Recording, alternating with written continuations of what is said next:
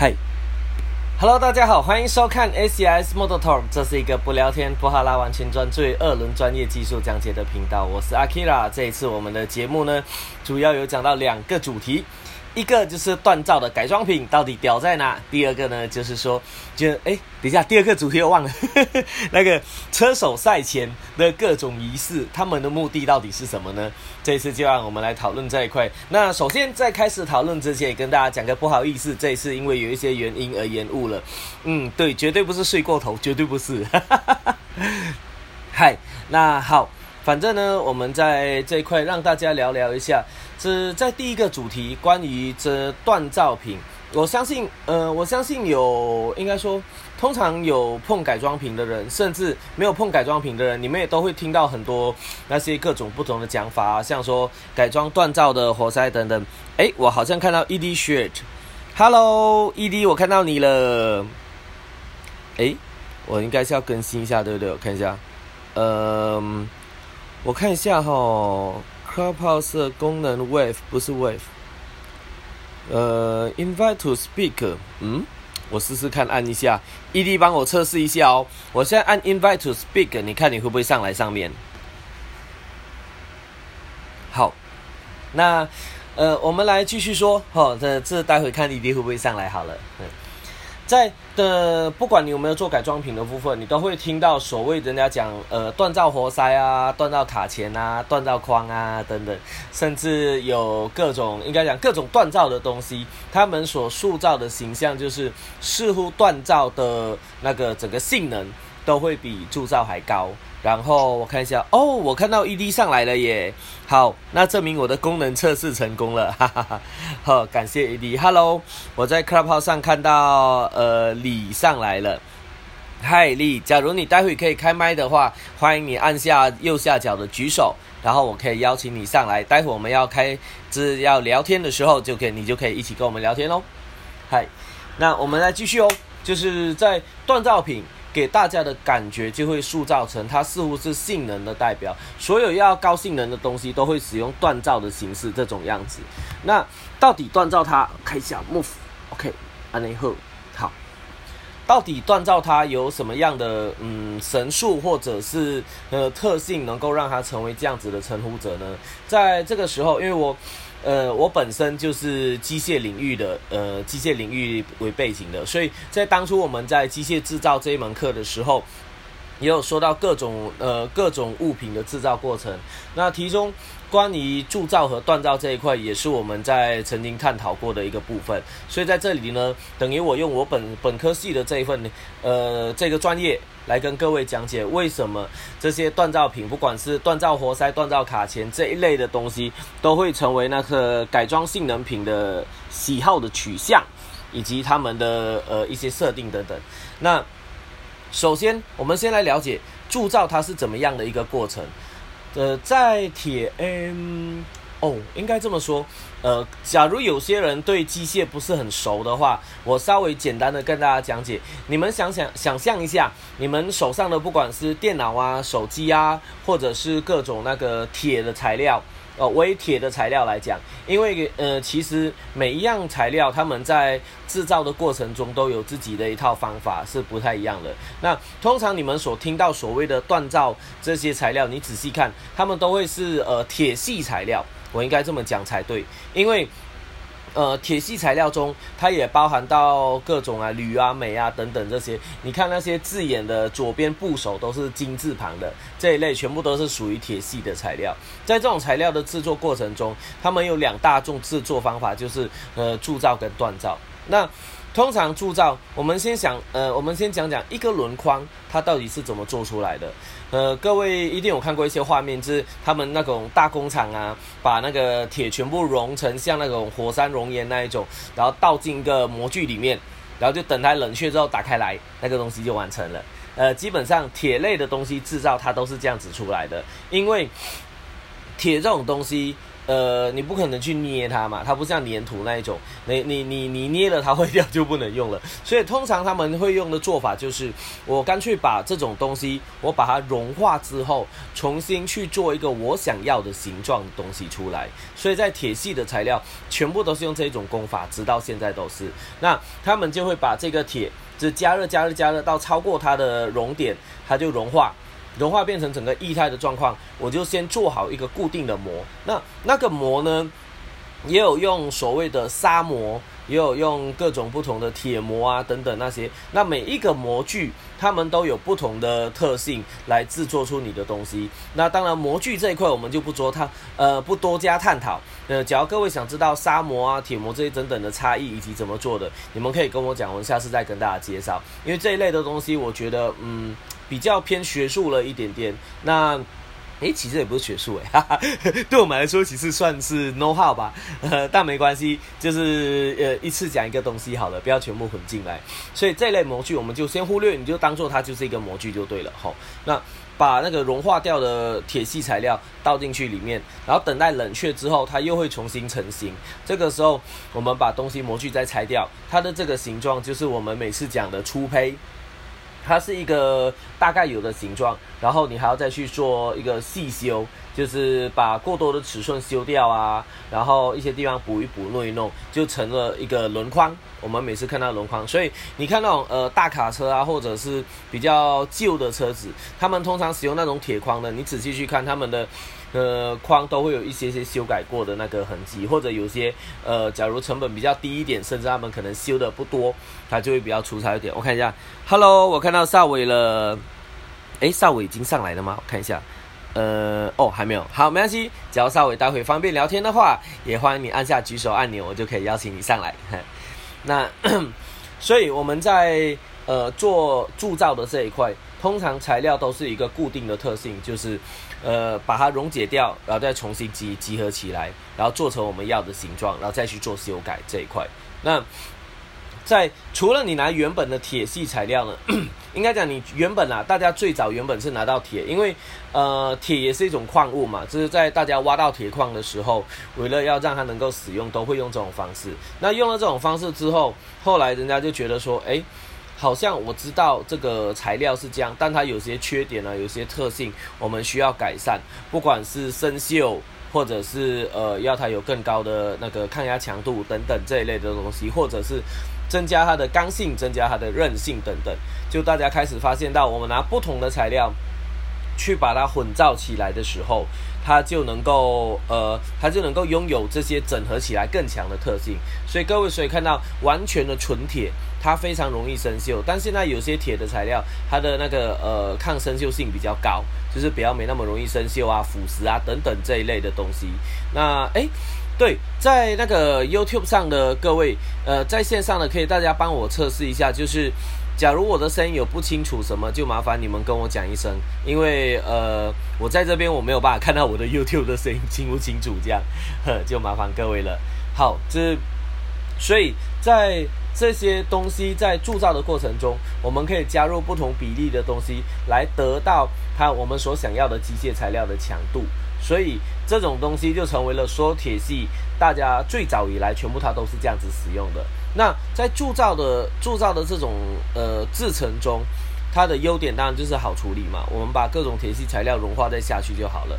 但是缺点也出现喽，缺点就是因为铁在你融化成液体，然后再变成固体之后，它们产生过一种相变化的过程，就是它从固态变液态，液态再变固态。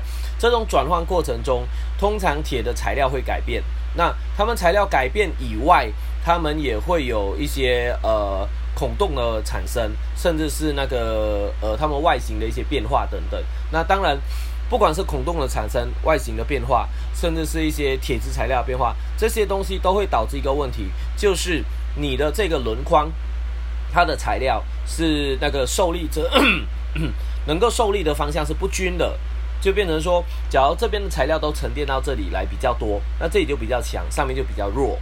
然后或者是它有些东西前后的不一样，或者是你加热在冷却的过程中，它的铁铁系材料做了一些变化，也会导致它的状态变化。所以在呃铸造过程中有的缺点就是它们的这个材料的，我们叫做材料的均值性。就是它的平均扩散程度会比较不一样，所以那种铸造材料有时候你所测测试出来的材料强度、那个抗压性等等，它都是大概是一个 range，它不能说完完全全绝对一样，因为毕竟每个都有一些变化。当然啦，以现在的工业来说，他们几乎已经趋向于嗯非常稳定的情况了，他们的那个材料都很稳定，但是就是会有这么一些些差异，所以人们才开始想说，嗯。假如这样子的话，我似乎会比较，嗯，是会比较麻烦一点，尤其是当它要成为一个我们呃车辆运动的结构件的时候，就会比较麻烦。所以，呃，就是代表结构件的意思，就是代表它有在受力的情况，就像轮框嘛，轮框它必须要承受整台摩托车在上面的力量。那各位你们想想哦，通常我们讲轮框可能没什么感觉，但是。你想象一下，光车跟人加上去，就通常都两两百多公斤，甚至三百多公斤是很常见的东西。那它要承受这三百多公斤的东西在它上面，然后它只靠这这几个爪子去扣固定住这个轮框，而经过快速转动之后，轮框又要承受路面上的撞击。以及人人跟车的重量，那这些惯性其实说真的，你乍看是三百公斤，但你真正在这种撞撞撞的过程中，它的受力，它的受力有可能会超过一吨以上，就是在你连续过程中的受力。所以的轮框这种东西对车辆来说很重要，因为。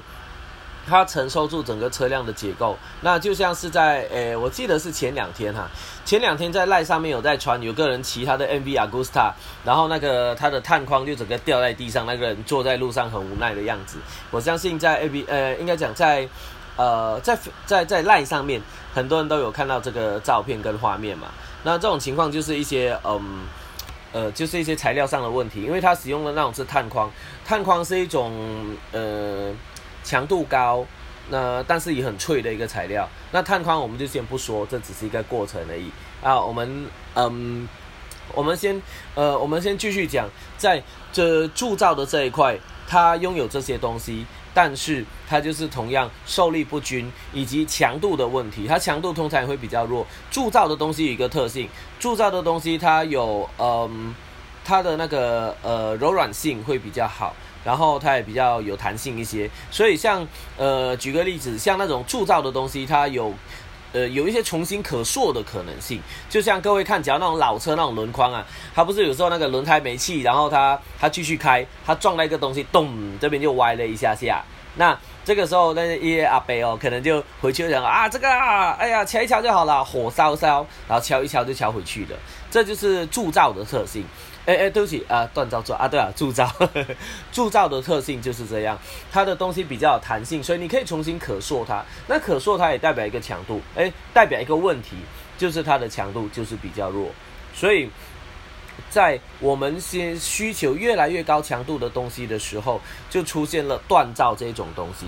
那锻造这种东西它是什么样呢？其实锻造它在初期的过程中跟铸造是一样的，它一样把它所需要的东西燃呃，这融化它，燃烧到融化它之后，重新倒进一个呃，重新倒进一个膜。但是倒进膜之后呢，还有再多一个动作，就是去敲打它的动作，把它的等于它的东西是出来之后很粗糙的一个形状，然后再敲敲敲敲敲敲敲敲，在它。在它还是有点像半融化状态的时候，我们去把它的形状打打打打打打打打打到出来的样子，那这种时候就是锻造。所以其实要讲锻造吼，假如各位觉得很陌生，我只需要讲一种东西，大家就会想起来很熟悉了——日本刀。各位在武器中，在那个呃冷兵器中，日本刀是让全世界人都闻风丧胆的东西，包括在之前那个呃呃，我记得那种什么。呃，武器比较还是什么图鉴百科这一类的东西啦，他们曾经比较过，认为日本刀的杀伤力是非常的恐怖，远超过很多武器的。那日本刀它是怎么样呢？它就是一个很轻，然后材强材料强度又很强的一个物质。就人家以前有一句话嘛，讲说什么削铁如泥这种。那这个也是从日本刀，呃，好吧，跳起来，OK。也是从日本刀的那一种呃整个制成中所讲出来的，所以日本刀它是一个锻造中很经典的一个代表材料。它的方式，各位我相信大家有看过很多的介绍，就是他们熔完铁之后倒进一个模，然后拿那个呃拿来开一个东西抓着它，开始咚咚咚咚咚一直敲，一直敲，一直敲，从整块铁敲成一个刀的形状。那这然后到冷却之后去处理它，这一种就是锻造的制作方式。所以我相信，我只要讲出日本刀，大家的脑中会产生很多它制造的画面，然后就很轻松的可以了解锻造这个过程是怎么样的一回事了。OK，把锻造这个东西，当然各位你们可以看，一把刀就是一个长长的一面，那没什么嘛。但是轮框呢，轮框它的形状非常的复杂，非常的多，所以他们要把一个材料从呃，从一个方块，然后要弄成一个框的时候，这个是非常困难的。他们要一样要有模具，但是他们就不是整个液态的下去，他们有点像半固状的状态，当当当当当，把它敲进去，然后敲成他要的这种形状。这种东西就是锻造，这种东西就是锻造材料的来由。那，哎哎，对不起，应该讲锻造制作工法的方式。那这种东西锻造制作出来的轮框呢，它就有一个特性。它的整个材料，因为是非常平均的散在上面，它已经是半固态了嘛。半固态之后，你再去敲，基本上它里面所拥有各种结合的物质的材料都是很平均分布的。所以锻造它第一，它我们我们就会一直讲到均值这个字眼。均值这个字眼就是代表它的东西平均分散在每一个角落。那第二种。锻造，因为它是属于半固状，再去敲敲下来的时候，我们还会过一个状态，叫做油冷或者是水冷，我们叫萃取的状态。呃，这个萃取跟所谓茶咖啡的萃取有点不一样，哈哈，我们叫哎冷冷萃不对，冷萃好像是茶哈，惨了，最近喝茶喝多了，应该是嗯哎惨我忘了那叫什么了，就是一种冷却的一种方法啦，就是用油或者是水把。这个材料在一个温度下放进去，让它快速冷却再起来。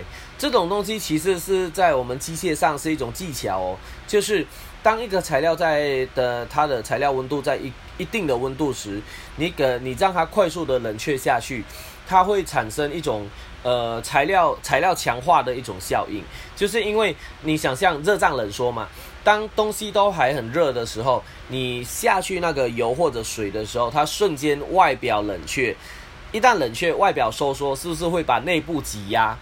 然后内部还是热的嘛，它就把内部挤压，然后，然后内部再慢慢跟着冷却，它就变成缩小一点点，但是才强度很高的东西。你就想象有一群人围在一起。然后中间是一个人，外面是呃三个人，我在外面五个人、十个人、十一个人。然后最外圈的人，他们原本手拉手开始去拉近彼此的距离，把中间做压缩。那这种情况就让整个压起来了。所以呃我们在做这个冷却冷却的过程中，呃材料就是会产生这样的变化，就会变成说他们会材料的性质会变更强。这这就是在做那个冷却的过程中，我们最主要能够做到的部分，而且这个是在锻造时，诶呃铸造时他们所无法达成的部分，所以这就是为什么锻造它在自从那个日本那日本刀武士刀之后啊，在各种材料中大量使用锻造，就是因为这种东西所使用出来的材料强度会比铸造高非常非常的多，而且甚至在。你做某些材料在冷却的过程，它会做一些呃呃做一些产生一些相变化。那产生相变化的过程，它材料里面的那个晶子，它一颗一颗的那个晶粒体，它也会做一个呃不同的呃方式的。然后这这种时候，它就会变成另外一种材质。另外一种更高强度的材质，所以这个东西在锻造中我们也是会发生过，然后也常常会有使用。而且锻造这个东西，它在呃以前应该说，嗯，在以前很早很早就使用喽。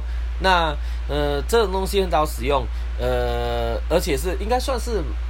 应该算是已经通行很久了啦，只是说它没有用在这么复杂的部分。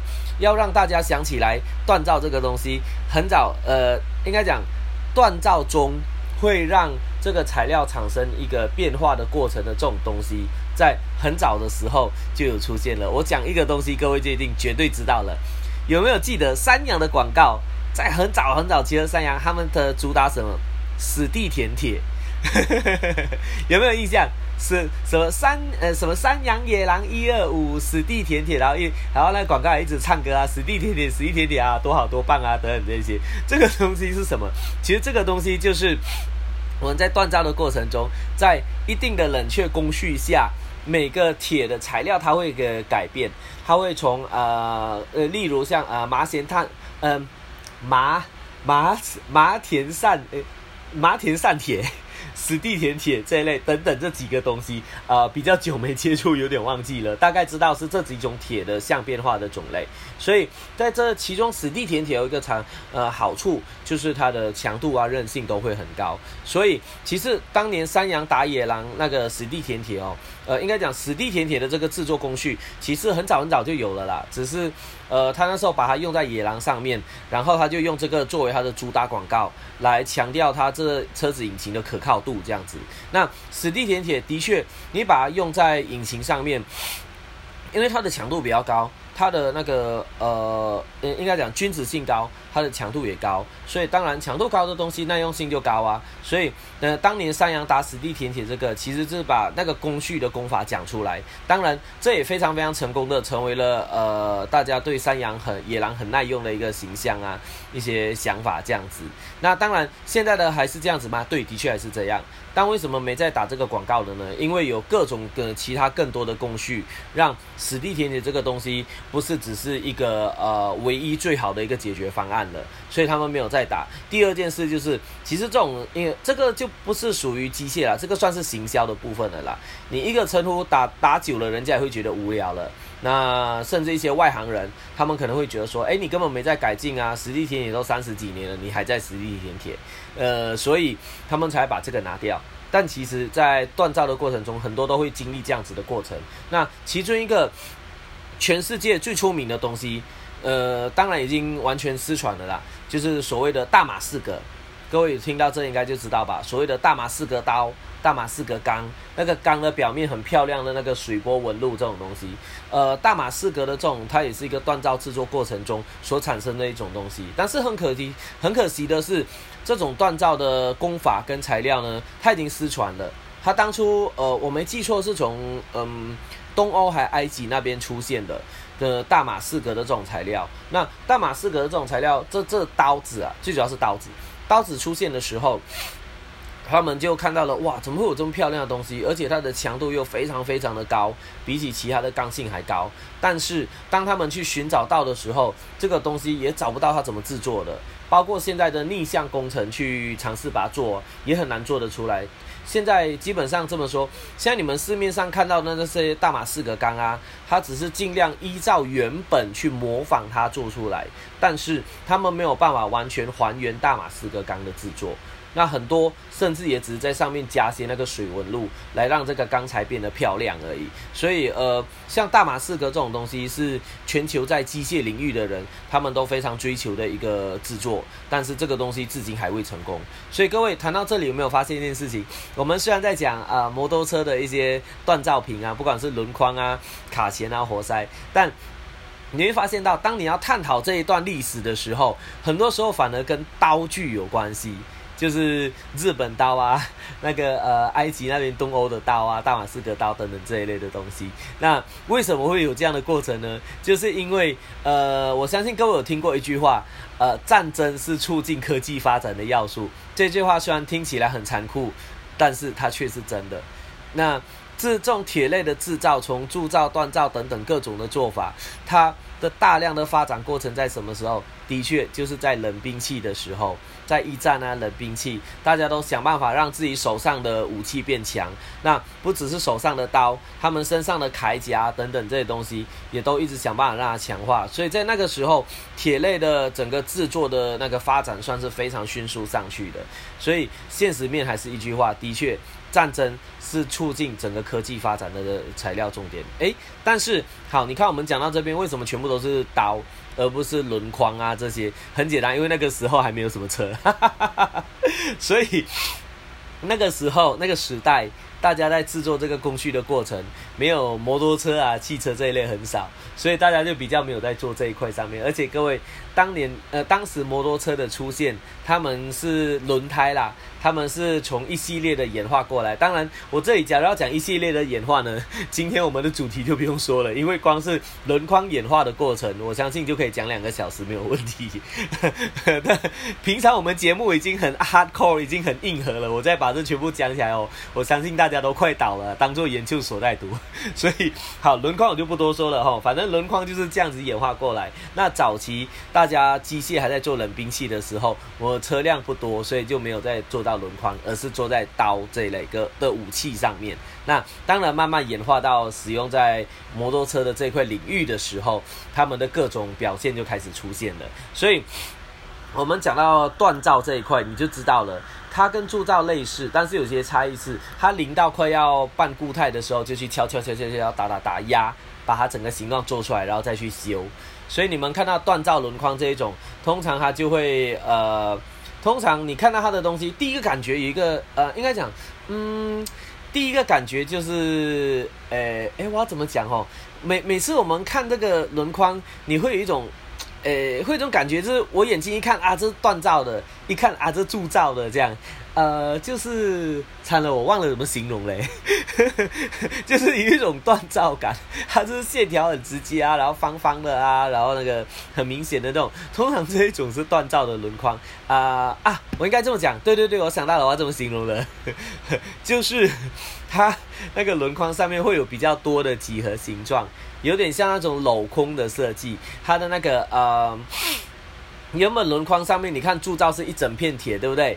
它会变成薄薄的一片，但是有有个 C 字形的面去做它。那这个东西是加强它的结构强度用的，所以呃，锻造的轮框它就可以做到一件事情哦，就是更加的轻量化。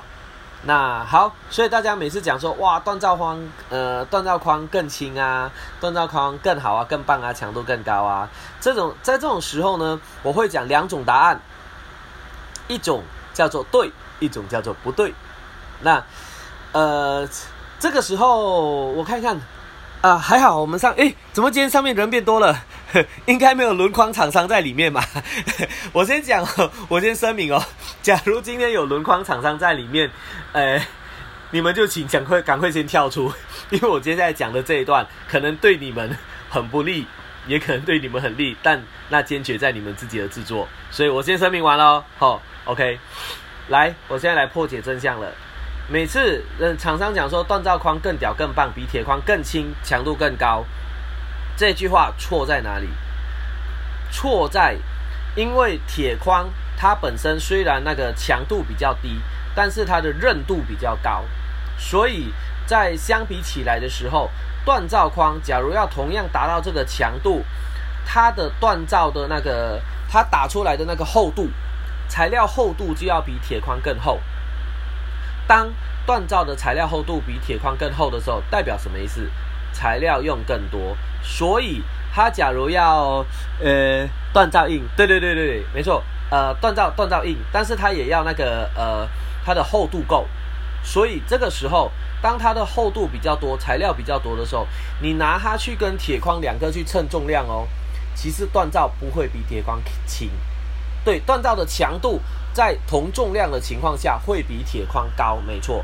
但是当你把重量缩减的时候，它的强度是不一定，我说不一定哦，不一定会比那个铁框更强。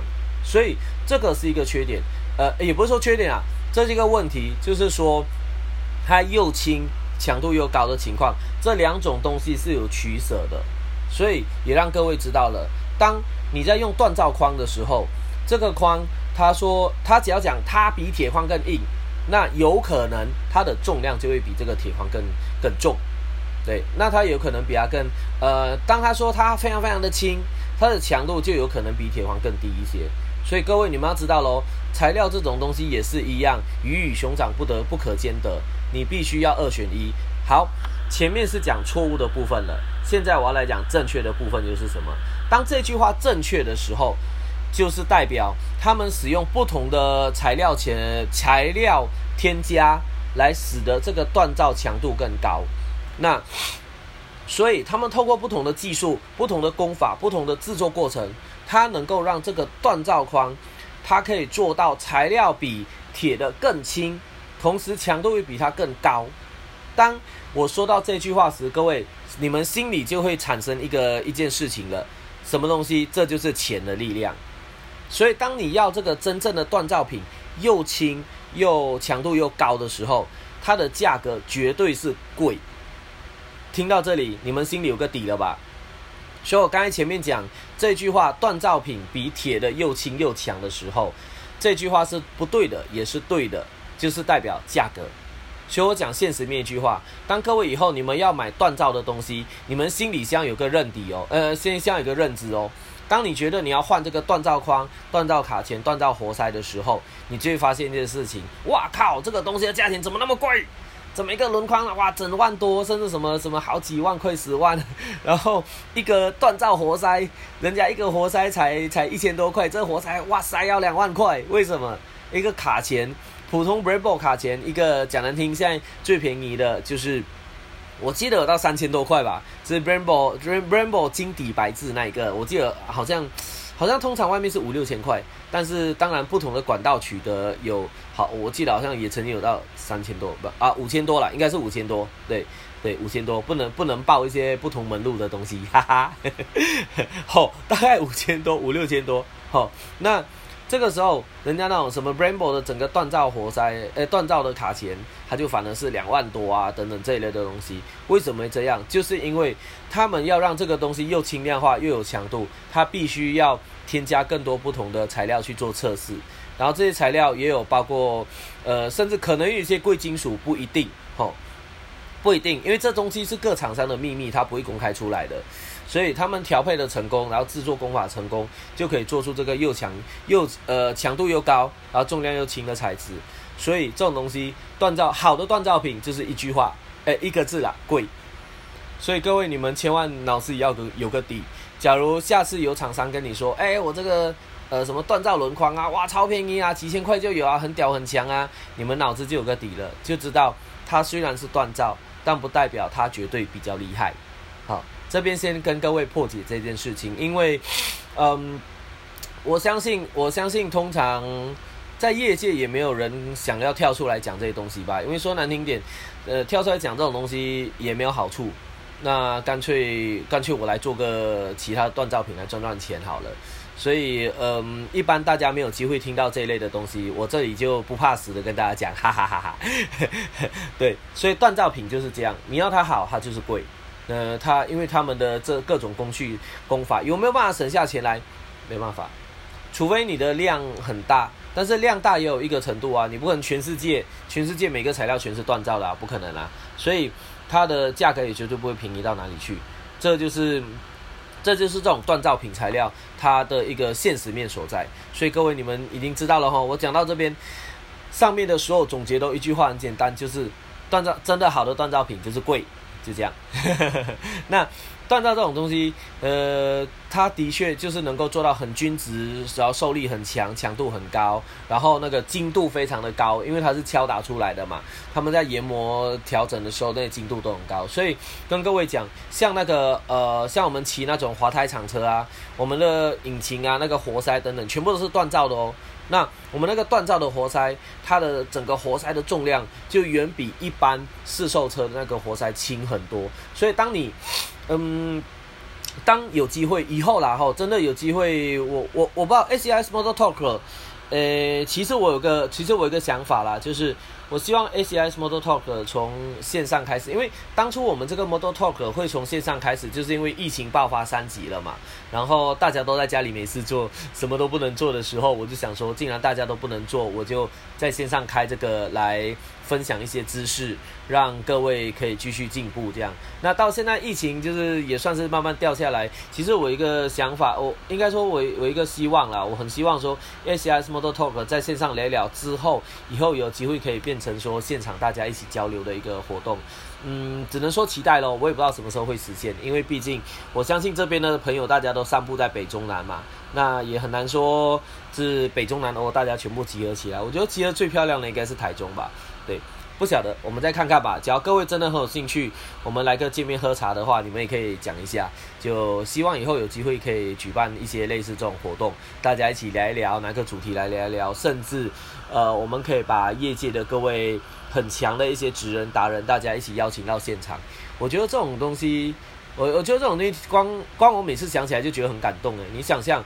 这些全部都知识、技术能力很强的各领域人士集合在一起，大家一起分享知识、一起讨论的时候，这这个真的是一个很大的进步诶，就我觉得蛮恐怖的，这有点像那种呃研讨会 conference 那种情况了，呃，或者是我应该要把它形容成这有点像是 TED Talk，就是这些领域的人一起来分享，大家一起进步。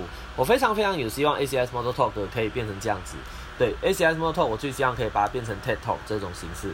那当然啦，这条路很远，好，我们就慢慢呃，我们就慢慢继续努力吧。好，聊多了，回到这里，就是讲到这边，各位也知道铸造跟锻造它的差异以及它的重点了。OK 啊，呃，哎，阿阿峰，你讲的太直了，我没钱还敢玩赛车，玩车穷玩表富。哎，怎么这时候突然把表扯出来了？你这样不行哦。下次我们要来讨论手表吗？嗯。其实我有认识那个内行非常专业的表商朋友，他有跟我讲非常多那个名贵手表的秘密。那当然这种东西就不能讲了，这种东西讲出来会很恐怖。有机会我们再可以私讯。哎，好，这好像拉你有兴趣，突然间出声音了。对对对，这种可以私讯或者是私底下聊。讲真，有时候要聊这种呃，应该说。业界过于重大的秘密的时候，我都有一个习惯，我都跟朋友说：“来，出来喝茶，不要线上聊，不要透过电话。”茶叶我们已经准备好了。好好，看来有机会哦。我知道了，以后 ACI Photo Talk 我们就在云林聚会。我我们就干脆去到那个 Lenny 那边哦，来大家大家花钱买个甜点。然后买个茶，大家就聚在那边。不用了，我们来甜点当然就是招待了。耶！好，我我觉得，我觉得那个越来越有机会实现了哈。好啦，扯远了，我们赶紧拉，赶快拉回来。都是阿峰，干嘛突然讲手表？好了，其实蛮多蛮多这种领域都有很多细节的。关于手表，其实也一样，手表在跟机车整个工艺制作的过程也都息息相关。呃，同样啦，就是我们一牵扯起来就不用睡觉了，所以拉回来，就是铸造跟锻造的这个差异会在这里。所以当然包括锻造的呃锻造的材料，他们就可以做到这里。所以各位看到 Brembo，它算是在刹车界的一个佼佼者，它最强的就是它，它的锻造活塞，整个的整个使用上也都会让人觉得非常屌。那它的不管是拉杆啊，到活塞整整组的制作都会非常的厉害。为什么会有这点的特色呢？因为各位记得吗？我们在骑车的时候，你的刹车的温度非常高。呃，当然我在讲赛车场，然后只要是在路上代步，那另当别论。在赛车场的时候，我们连续操作下，那个卡钳，它里面油压的温度可以飙到甚至三百多度以上，甚至很还曾经有什么七百度这种东西，那很夸张诶。所以。这整颗活塞它的温度一直都很高，这时候你又要持续让它维持刹车力道，这时这时这个材料强度就很就很重要了。所以为什么在赛车场上的他们呃有锻造活塞时，他们几乎都会使用这一块，就是因为他们在高强度的操作需求时，他就需要这个强度的东西提供给他持续稳定的操作，不要失误。各位，我讲的是持续稳定哦。为什么？因为当我们在骑车下赛车场的时候，其实有经验的人就知道，呃，不管是整个车辆，你车辆从引擎到整个车子吼，都有一个特性。只要是那种呃不够强的，通常你在跑跑跑那个赛车场的过程，你前面几圈都觉得很棒、很屌、很好，但是在过了第三圈啊、第五圈啊，甚至在第十圈过后，你就开始感觉哎不对劲。这怎怎么这刹车感觉刹不下来，软软的，避震哎怎么有点问题了？好像它做动开始不听话了。然后哦，整个车子啊这些引擎也感觉变弱了。这种这种时候就会很明显的告诉你，在材料工法、铸造、锻造上等等这些的差异。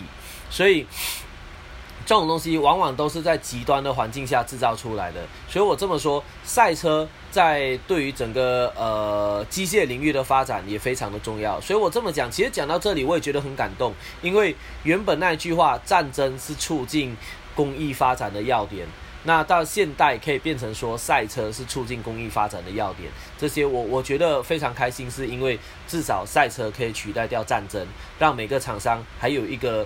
呃，还有一个想法啊，还有一个动力啊，去不断的把东西越做越好。这是，这是我个人啊，讲到这里，我觉得很感动的啦。因为说真的，一个东西能够代替战争来完成这件事，它是非常伟大的。所以各位千万记得，赛车是很伟大的。所以不要在马路上跑了，一起来玩赛车吧。哦，yes。好，虽然 对，感觉起来 很像在讲什么广告词一样。好，反正就是，反正呃，赛车领赛车工业，我真的是觉得很感动的，就这样。好，那所以铸造、锻造这些东西就出现了。那好，其实铸造、锻造之后，还有一个东西更屌，我看到了。哎，Jerry，Hello，Jerry，嗨，该不会就是阿德吧？那好，其实铸造锻造之后，还有一个更屌的东西出来喽。那我想大家的可能都有听过，就叫做 CNC。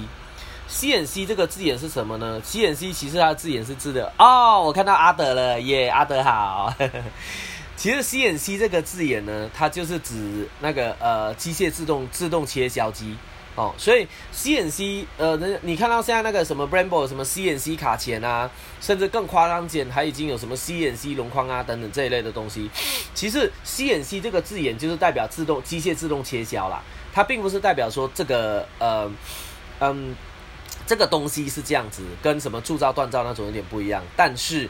呃，它似乎在某些情况下，它也成为了一个代名词，所以也大家就可以变成说，呃，铸造啊、锻造啊、CNC 这个东西来辨认一个东西。那 CNC 更屌的是什么？CNC 更屌的是，它也不经过敲打了，它东西就完完全全做好，就是这个形状，然后在这个形状中，我再去用这机械加工直接切它。那 CNC 这种东西，它比锻造更强势，因为它又有。更高的那个强度，更高的均值性，但缺点是什么？各位你们想想，当你要做一个轮框的时候，轮框这么大个，你就要准备这么大个的铁块，然后把它切切切切切切切切切切切，其他全部的铁块材料都丢掉，就只做出这么这么这么一个东西。所以一大块铁块，你几乎切掉了百分之七十，只剩下百分之三十，甚至更少，只为了做出这个东西。所以它是一个蛮浪费材料的一个做法，但是不得不说，它的确又比锻造更强。所以各位看到现在最强的就叫 CNC 嘛，就是这样。那那我说真的，Brembo 的 CNC 卡钳到现在我我个人觉得还是一个谜，就是因为那个卡钳它中间要有一个管道让东西流到流过去。但是它又是一体式 CNC，完全没有切割，那个流道怎么做出来的？我说真的啦，可能已经有答案了，只是因为没空去查。但至少我到目前为止，我还不知道他们怎么做出来的。就是这真的就是机械工艺的强化之处。所以在这里，今天虽然是讲锻造在雕什么，但是同时不小心也扯到 CNC 这一块，它的确就是很强。所以在各位看到以后，在这些东西它只使用中，就有一些越来越升级的趋势，就是代表这些越强的东西越来越会下放到各种试售车。那同样，我还是跟各位讲一点，真正厉害的 CNC 的东西，它还是决定在什么，就是一个字钱。所以只要跟锻造一样啦，只要有人告诉你说这个东西我的产品又很便宜又又很有用，然后又是锻造又是 CNC。的时候你就知道答案了，所以每样东西越高越高的，它的价格越硬，因为尤其是 CNC，因为它要花很多时间去切削，然后它要浪费掉很多材料这些，所以呃嗯对，的确，赛车工艺上的这些材料都是这样。越好越贵。我看到阿德，客气了。哎，顺便跟大家介绍一下，上面 YouTube 现在进来的这位 Jerry 呢，他的工作室在新丰那边，他叫做 GH Motor。GH Motor 这个工作室，他虽然只是做，哎，他哦对哦，阿德是进站达人。各位，你们只要进站有任何问题，送到他头上，绝对可以解决。那只是看你解决，你要它恢复原本，还是要做到阿妈都不认得。对，它的坐车很强，而且不只是进站，连大型车也都有在处理。我的一些大车都是丢给他处理的，所以在这里帮好朋友打广告。G H Model 在新丰很低调，一个小巷子的工作室，但是做工很细，也因为做工很细，所以生意忙到乱啊。他通常一忙起来哦，搞不好你的车子都要等一个礼拜以上才能动工。所以像我的车就是，呜呜呜呜 不会，我的车还要拜托德哥。好啦，是也很高兴，我们这边常常有很多那个呃隐藏的职人跟达人在这里。对，就我们大家一起聊天进步吼。那 OK，铸造锻造 CNC 聊到这边就是这样子了，所以让各位心里有个底，知道说各种材料是怎么出来的，而不是我们只是一昧的讲说哇铸造屌锻造屌。那相信今天听过这一集的人，你们就可以清楚的分辨这些东西的来由，而以后人家在跟你讲的时候，你也你也可搞不好人家说哎我这车超便宜，你也会问他说那你的重量是多少？材料强度是多少？当你这两句话出来的时候，其实外面人就会当你是专业的人了。所以各位不错吧？收听 ACS Motor Talk 是每一集都可以帮你慢慢推向专业，而不是只是口水谈的。呃，当然我个人金牛座就很估摸啦，所以也希望说我可以帮助大家，让你们每一次花这两个小时不是浪费掉，而是可以让自己变专业的两个小时。嗯。要读台大，不是每个人一定能够进去，也不是每个人都能够听到他课。但是，假如要这种专业的课程，诶，对啊，我我这边只是希望可以帮助整个台湾的环境，都让各位走向专业领域。因为说真的，你到欧美，你会发现那些玩车的车友，他们的专业度很多都比台湾更高。好了，我要讲难听话，的确是这样，因为他们很多人乐于分享。那这这也是我一直说我在欧美看到那些呃车手玩车人的态度，真正强的人他是很乐于分享的，因为他不怕你超越他，而是他只怕他自己偷懒停下来不进步。只要他在持续进步时，你超越他也呃你不你超你就超越不了他，因为有一句话说到最恐怖的是比你强的人却比你还努力，这在很多欧美的车手上面身上都验证这一块。那当然，假设说你就是比他屌，你又有天资超越他，这有一个好处，代表他可以教出更强的人来。所以你想想看，用这种想法的时候，就不会吝啬于分享知识给人，也不会害怕于别人超越你，就是因为这样子，整个环境才会进步。这是我这是我个人的理想啦。嗯，好了，我知道在台湾很难做到，但是。呃，一样喽，就慢慢努力。我也只能这么说。希望今天听完这个节目的，你们不只是进步之后，你们以后也愿意把这个知识分享给别人。那这样子是，我觉得这是一个对台湾最好的做法。对，好，不会的。这个 Jerry 其实算我们的学弟，但是他就是很客气、很低调，所以大家一起进步。哎，等一下，我的 YouTube 又变成重点聊天讯息了，看一下，希望没有漏掉。哦，Yes，还好没漏掉。OK，好。呃，到这边第一个部分算是结束了。哇，糟糕了！原本原本每次第一个部分要讲半小时，又快一个小时了。嗯，好吧，无论如何，不管时间长短，我最希望的是大家都在这段时间有收获。那前面讲到铸造、锻造这呃锻造屌什么这个主题，我这里快速的帮各位再做一个快速的总结哦，就是铸造它的材料就是溶解之后再倒进去。然后，然后扯，然后扯开模，它的形状就完成，可以使用了。优点就是这种东西的那个呃那个韧性比较呃，应该讲它的可塑性比较高。但缺点就是它的强度不够高，以及它的材料不均匀。那这个时候再进一步出现锻造工法，就是把流出来的东西先做成一个形状，再去敲打它。后续加工，敲打它，冷萃它，然后它的材料就进一步强化，再再打成我们要的形状，这就是锻造。锻造的好处就是强度更高，它的呃呃强度更高，然后它的那个那个韧性也更高。但是缺点就是它的弹性比较低，所以锻造的东西你只要一敲坏了，它就会怎样？就会裂掉，裂掉那一刻就是不能用了，你就要丢掉了。嗯，那当然，锻造，呃，每次厂商有一句话说，锻造的东西就是比较轻又比较强。那这句话要小心一件事，就是锻造它的要强，它就必须要更厚。那你不要它更厚，你就要从材料上跟工法上更加加强。所以你要说锻造东西真的要好的，就是价钱，价钱是唯一的答案。那再上去，我们不小心聊到 CNC，它又是一个更更进一步的工艺了。CNC 这个工艺更浪费，因为前面铸造、锻造都是熔成铁，然后打成你要的形状，对不对？一公斤铁就做出一公斤你要的成件。但是在 CNC 上面不一样，CNC 上面我要一公斤的东西，我可能要用掉二十公斤的材料才能把它切出我要的东西。所以这种东西好处就是它更加的材料均值啊，它的强度就更高啊。但是缺点就是更加的浪费料，所以同样价钱又该更上一级了。所以在这里，我相信各位就可以快速知道了，铸造进一步到锻造，锻造进一步到 CNC，这三种东西都是工艺的一个进步，然后他们的重点都是会。钱，钱换来性能给你，这样，呃，哦对，呃，不好意思，我忘了说一件事，呃，其为为什么你看这几样东西啊，为什么又会说它很重要？因为我们前面都只讲到那个，呃，受力的问题而已，受力的问题上差异，其实它们差异会有一些变化，但不会非常大。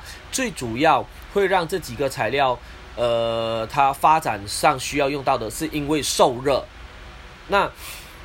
呃，铸造这种东西，你热到一个程度时，它会受不了，它会开始改变，它的热胀冷缩系数也更高啊。对，抱歉，我前面都忘了说，热胀冷缩系数是一个关键，铸造的最多，锻造的比较少，CNC 的非常少，所以这也是形成为什么会不稳定的关系。你想想看，一个活塞，然后受力之后，它整个膨胀起来，哎，一一个一个刹车卡钳。它受力之后整个膨胀起来，那那个活塞是不是有孔洞等等这一类的东西？所以这种这种都是等等一些为什么材料上要往锻造要往 CNC 走的原因，是因为它除了受力以外还有受热，所以在强烈受热的情况下，呃，锻造跟 CNC 他们是更进一步稳定。所以你们看，所有厂车的活活塞、引擎活塞，它全部至少都是锻造。对，CNC 的还没有很多，但是至少是锻造。为什么？就是因为在活塞里面，你温度工作温度到七百多度，甚至一千多度，这个东西又不要变化，要持续维持强动力，就是这个状态。嗯，所以不好意思，我最后的刚才前面忘了讲，就要补充一下。好，现在全部第一个主题全部补完了，大概就是这样。那我们留一点点时间，让嗯。线上的各位，把你们可能心中有些疑惑，或是想想跟大家分享的部分，大家来聊一聊。那 YouTube 的各位，就是你们只要有什么疑问，也欢迎你在上面直接打字。那假如呢，还没有什么什么疑问，还没有什么想打字的，也欢迎各位帮忙我们按赞、按订阅，帮个忙吧。哎，我记得之前有人跟我讲，好像是在这边对不对？应该在这边吧。哈哈哈 帮忙按赞，帮忙按订阅，这样厚脸皮的讲。好，好，是这样。我们现在开始开放时间，让 Clubhouse 的各位来跟我们聊聊。那 YouTube 的各位也请你们有任何问题，欢迎打字在上面。Clubhouse 上面我看到今天，呃，邵伟跟李，假如你们也想聊一聊，欢迎你们举个手，那我就邀请你们上来一起聊一聊。呃，今天我看到 上面进来，哇，好几位。首先我想想，我就请 ED 好了，ED 现在方便开麦吗？我一直看到 ED 的一二九零啊，好爽！嗨，ED 好，ED 在前面第一段听完之后，不晓得你有什么疑问，或者是想跟大家分享的呢？就长知识啊，知道很多细节。哎，我我好奇问一下，前面这一整段，因为我觉得我讲到蛮多机械领域的东西，会不会有些感觉是那种听不懂的状态？不会，就真的觉得哇，原来就是。知道人家为什么要花钱买那种东西，嗯一分钱一分货的道理。哦，好，没问题，感谢感谢，因为我我怕一不小心哦，那种研究所个性又发作，讲了一大堆听不懂的东西出来。嗯，呵，那伊迪有没有什么想要提问的部分吗？嗯，我之前有看，就是有探狂啊，就是像那个 Roto Box 跟最近就是 B N W 用那个。德国那个品牌，对对对，然后它裂掉的地方很多都是从那个齿盘跟嗯那个防震橡胶的那个接缝处爆开。Yes，you are right。嗯，对对对，嗯，那那是那边的那个受力那些就是需要很大的一些强化。对，没错，你讲到重点了。在这里哈，呃，其实我原本没有特别要讲到碳纤材料这种东西，那刚好 ED 聊到的时候，我也顺便帮大家解惑一下。哇，我看到 YouTube 上面有两个赞嘞，哇，拜托拜托，来各位，我我在厚脸皮是帮忙按赞，帮忙按赞，感觉蛮像那种什么，蛮像那种什么网红节目总是叫人按赞订阅这样。好啦，先不多说了。呃，我回到重点哈，ED 刚才提到了很重要一件事情，刚好也是最近在赖上面大家一直在传 MV Agusta F 三那个轮框掉的问题。对，B N W 那个探框也发生过这种问题。嗯，这个时候我就再进一步探讨到碳纤维好了。碳纤维这种材料，它的制作方式，嗯。不要不要，我不要我不要讲制作哈，我在讲制作又一个小时过去了。我直接讲碳纤维材料这种东西呢，它的好处是什么？它最大最大最大的一个好处就是轻，它非常非常的轻。因为碳纤维这种东西，它是一个高强度的集合体，你就把它想象成有点像是那个嗯毛线，它是你想象它是一个毛线。然后呢，它的那个毛线就是每整条线，它的强度就非常的强，非常的高，然后它可以承受的那种拉拉性非常高。那你把毛线做做出编织，有点像做衣服这样，你把它编织过来，然后再淋上一层的不管是坡纤啊等等那些东西，去把它固定成型之后，这个东西就变成一个很强、很高强度的东西，这就是碳纤维的材料。那碳纤维这种东西，因为它是呃它是那个丝嘛，丝把它编织起来，然后又一层层把它叠起来，所以它相比起其他铁系材料来讲，它的轻呃它的那个重量是非常非常轻的，所以这也是为什么在脚踏车上面他们有用那个碳纤维车架是这个原因。碳纤维的，呃，我用脚踏车来讲好了。哎，不要讲，好了，我直接讲轮框，不好意思，先不要扯别的，不然我觉得每次讲到别的就越讲越多。因为脚，呃，脚踏车的碳纤维结构又是另外一门学问了。我我先讲轮框好了。碳纤维，所以碳纤维轮框它的特色就是很轻。你只要看到碳纤框，它绝对一个重点，就是重量非常的轻。你只要有机会拿到那个碳纤轮框哦，你整个会很惊讶，你会觉得说，为什么这种东西看起来想象那么重的，它可以用一只手啊，甚至什么一只手指把整个东西拿起来？这种，这个就是碳纤维材料让人吸引人的地方。那而且各位讲到轮框很重要一件事情，因为轮框在摩托车上面，它属于呃。比较少部分的转动件，我讲的是转动零件哦，因为转动零件主要就是引擎内部嘛，然后到齿轮，到后面带动磁盘，到轮框，剩下的车架啊等等这些东西都是不会转动的，它们都是固定件，所以固定件你只要把机械材料强度做好就好了。但是转动件就有一种东西叫转动惯量，转动惯量以及动平衡这件事情是在机械转动件上非常非常。非常重要，我讲三次就是真的，因为很重要。你想象一下哦，我要让一个转动件失去平衡，其实非常简单。你你可以做个实验，哎啊，好了，不建议大家做实验了，我讲的就好了哈。你想象，假设你用那个驻车架把你的后轮驻起来，然后呢，你去你去轻轻进档转动，它后面会转，对不对？那你转那个速度，那车子后轮是不是开始摇动？这样一直在摇动。这就是它的转动惯量不平衡，它某个地方比较重，某个地方比较轻，所以它就会有这样甩的状态，就是产生震动。那你们看像那个 Model GP 那种，他们动平衡做的多仔细啊，就是它架了架了那个柱子，然后他们呃立那个中柱后轮悬空，然后开始进一档灌油，进二档灌油，进三档灌油。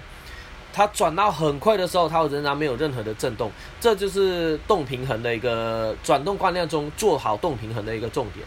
那你要如何破坏这个动平衡呢？很简单，你只需要绑一颗螺丝，一颗螺丝在轮框上，瞬间你转动的时候，整个轮框又就震动起来，就不平衡了。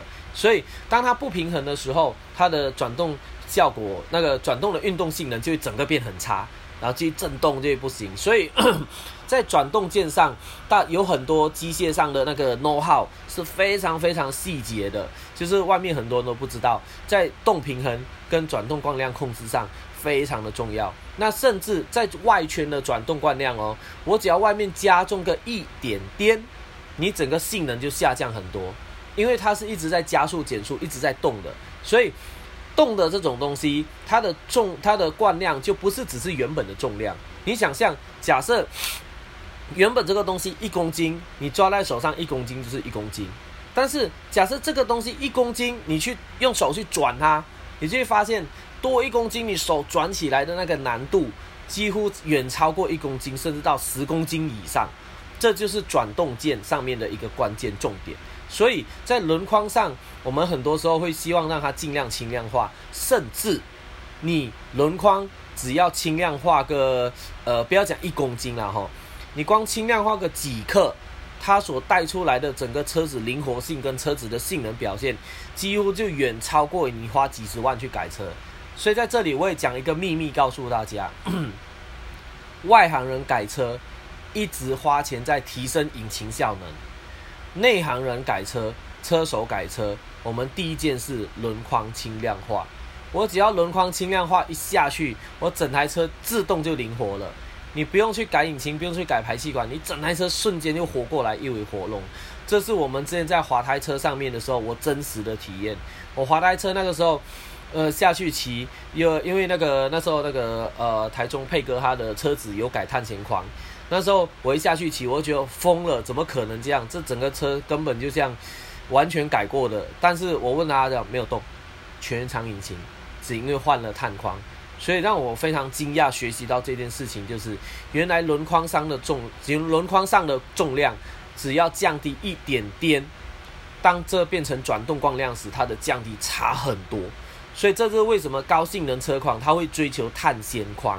所以碳纤框不是只是因为车厂作为宣传说我很屌，我用这种东西很贵，不是因为这样，而是它用了碳纤框，它的性能提升是非常恐怖的。你甚至骑车的时候，你会很明显感到，你只改个轮框，油门一灌，前轮就鼓起来了，然后你加速一拉就立刻起来了。这就是碳纤框最大的特点，因为轻，它非常的轻，坐在这种转动惯量上，转动件上面是最适合的。所以它会有很大的轻量化的优点在上面，然后它的它的那个受力也很平均。但是好，优点讲那么多，最厉害大家都改碳框就好啦。那为什么不行？我要讲缺点来了，就是 ED 刚有提到，他看到那台车为什么它坏掉，都从靠近齿盘碟盘的地方坏掉，或者我要用另外一句话来讲，就是靠近中心点的部分开始断裂掉。这时候就要提到碳碳纤维最大的一个材料缺点就是韧性。碳纤维是一个刚性很强的物质，但它没有韧性，就是代表你不能弯曲、不能扭它。它很硬，但你不能扭。那我要直接来形容成日常我们能够懂的东西，就是一般的陶瓷盘碗啊。陶瓷盘碗非常硬。哎，各位，你们知道你们家里那个陶瓷碗有多硬吗？你你假如那个陶瓷碗哦，你把它颠倒过来哦，盖在地上，你拿东西去上面重压，甚至它可以承受到一吨的重量。就是你车子整台一颗轮子整台开上去，然后停在那个碗上面，它是可以停住，不会不会坏掉的。那但是你只要拿铁锤来在陶瓷碗上轻轻一敲，咚，它就裂掉了，就不能用了。所以碳纤维我要怎么讲，让所有人一听就知道，就是把它形容成陶瓷碗。所以碳纤材料跟陶瓷材料，它们有很相似的个性，就是强度很高，刚性很高，但是韧性很低，也代表它的脆性很高，它是很脆的一个材料。所以碳纤维就是因为有这种特性，所以当你把它做成一些结构件的时候，优点就是轻。缺点呢，就是什么？脆性东西缺点就是它要脆就跟你脆了，它不会预告你的。就像铸铸造的东西，你要坏的时候，你会看到它整个变形；锻造的东西，你要坏的时候，你至少会先看到有裂缝。那碳纤维这种东西，当它要坏的时候，你看到裂缝，不好意思，已经太晚了。通常你都是看不到裂缝。当裂缝一出现的时候，假如你用高速摄影机拍，你会发现它前面出现一点点，然后一延长之后，它的速度就会用指指数的速度去裂，唰整个下来，然后全部碎到完。对，这就是碳纤维的材料的缺点。所以，也就是因为这样，碳纤维成为了一个很棒很好的东西，但是它也成为了一颗不定时炸弹，你永远不知道它什么时候会坏掉。而且你也无法检测，你很难检，应该说可以。那个我们要做到那种表面视觉检测这件事情，但是这个东西很贵又被核啊。你真的要这样子去检测，你干脆就买一组新的框好了。所以跟各位讲，碳纤框这种东西，诶诶，等一下，今天我们上面的人不少诶，有没有卖二手轮框的厂商？假如有卖二手轮框的厂商，请你先离开哦，我接下来讲的话可能会得罪你哦。好，接下来我要讲的重点了，所以假如要玩探险框的人，不要买二手的，直接买新的，因为这种东西。旧的东西，你无法知道它被上一任车主抄到怎么样，它是不是撞过石头了，它是不是可能看到什么有缺陷出现了，赶快卖掉，不知道。但是我得跟各位讲一件事情，当一种情况下，就是代表不用碰了。还是老话一句，钱。假如你在网络上看那个碳纤框卖的超级便宜，然后说啊什么急用缺钱这一类，呃，其实当然有可能是真的啦。但是你可能也要心里怀疑，是不是他已经看到缺陷不能用了，赶快抛掉。So，所以讲穿了，碳纤的东西不要碰二手，尤其是轮框这种东西，因为摩托车轮框它的那个消耗性是很高的，它受力的那个影响性很高，所以就是这样，连新车都会发生的，难道二手的不会吗？那好，我这时候要来，呃，不好意思，扯了那么一大段，我要来直接回答 ED 那一块，就是。为什么啊？这些碳纤轮框坏都坏在靠轴心的位置，因为一个重点，轴心位置是受力最大的位置。我们讲过 力矩跟力比嘛，那轮框外层它那么大圈，你在拉动它的时候，你就是要用中间的东西去转动，转动的时候中间受的力是最大的，然后再扩散到外面那一块。所以各位想象后轮。你又要承受强大的加速，你又要承受强大的刹车，那这个时候，在那个 MV 雅库萨那张照片，其实是很完美的诠释了，呃，哎，就对不起，很完美的诠释了碳呃一颗轮框它受力最大的位置在哪里？就在轮毂，所以轮毂的这个地方是整颗轮胎它受力最大的位置，所以各位可以看到。轮框上面呢，它其他地方可以做很细。那你有没有看到那很细的零？呃，很细的那个呃轮框上面的那个那个一一根根的爪，它在靠外围时可以做很细，但它越靠近轮毂时，它越做越粗。一样下来越做越粗，为什么？就是因为材料强度的分布。它到越中心的那个强度受力越高，所以它一定要粗一点。那甚至到轮毂的时候，你没有办法做什么偷工减料，你一定要很扎实的做一整块在那边，就是这个原因。所以在在碳纤维材料这一块上面，我们也可以很明显的看得出，第一，它要脆就脆给你看，它不告诉你；第二，它是呃呃，第二不只是碳纤维，所有材料它的破坏都是从受力最强的地方开始破坏，所以。通常我这么说，像我们这些呃有经验的人，你给我看呃，你给我看一个东西坏掉，呃，我们通常眼睛一看，我们大概就可以知道它是怎么坏的，它是什么事情。这种东西有点像那种什么名侦探柯南，我一眼看就知道你坏在哪里了。呃，这不是神，这不是神话，是因为我们了解这些材料之后，我们看久自然知道它是怎么样坏的。甚至我们看断裂面，我就可以判断这个是。脆性材料还是弹性材料？当然，这些等等的 know how 不只是在机械系啦，也包括我自己本身，呃，在实呃实作上面所接受到累积出来的经验等等这一类。所以呃，碳纤框它就是这个样子，很爽很轻，但就是会随时坏。所以各位喜爱使用碳纤框，你自己就要有个底，这是有年限的。你使用到一个年限，就算它没坏，你最好建议都要换掉。那好。为什么比赛场上不给使用碳纤框？因为碳纤框这种东西很强很厉害啊！我讲难听点，GP 厂商、GP 的厂队，他们的财力绝对足以让你每一场换一组新的碳纤框。但为什么不这么做？嗯，一般啦，我这么说，外面我所听得到的，通常人家的讲法是，因为碳纤框在破碎的时候。它的那些碳纤维的丝全部会炸开来，就像你碗敲碎有很多细碎的细片嘛。它那细片散在场上，它会影响其他车手的安全，那会散布在上面啊，是扫不干净的意思啦，所以被禁止使用。好，各位听完这个答案，你的感觉如何？我不知道很多很多人把这个当成是真正的答案哦，但不好意思，我得要说，对我来说，这个答案叫做荷兰，我不相信。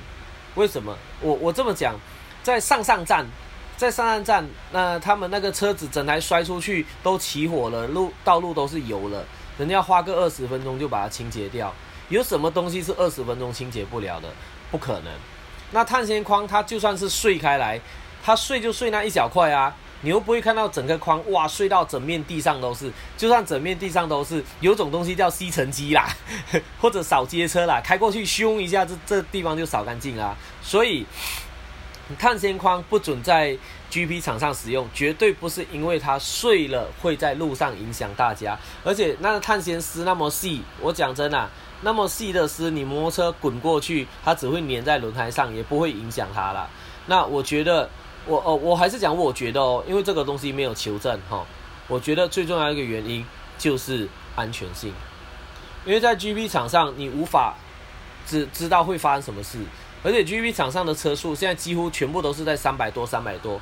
你想象一下，三百多的时候，框突然整个碎裂，整个车手三百多冲过去，各位什么都不知道，你也要听过加藤大治郎是怎么死的。我虽然也是因为受，我虽然是因为受到加藤大治郎的鼓励感动而踏入车界，但是我一直还是很难过。当然啦，他跟碳纤框无关啦。我想我会讲到加藤大治郎，是因为他在蜀都卡赛道就是时速三百多直接撞上护栏过世的。那假如你用碳纤框失效时，一会发生一模一样的事情。甚至更恐怖，所以对我个人来说，GP 场上禁止使用碳纤框。我个人认为的原因是因为安全性，因为它只要一出事，它整个就碎掉，你无法预知。那为了避免这种事情发生，所以 FIM 才禁止 GP 场上使用碳纤框。好，这些是我讲的，所以我只能说大家仅供参考。假如你没有看到更好的答案，都欢迎来跟我讲一下。哎，不好意思，我刚才看到。三届冠军手枪王，哦，哎，好了，我我刚我现在才看到你的留言，他说，所以比赛不能用碳框是这个原因吗？啊，我现在刚好看到，但刚也刚也已经讲答案了，对，是这个原因。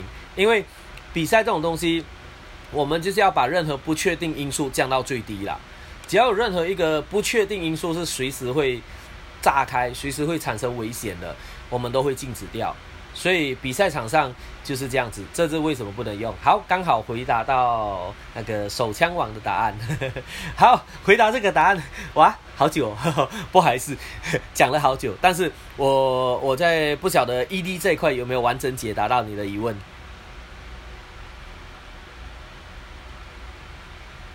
看一下。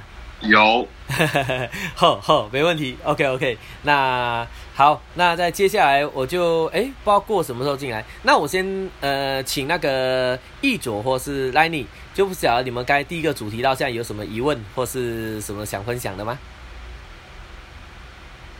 我猜中秋节过后了，现在有空的应该是 l i n y 哎，不对，是易佐。嗯，哎对，我我比较好奇。嗨。那既那 CNC 它在削切那个原料，它的它的材料的呃强度，嗯，会比嗯。锻造的原料强度还要高吗？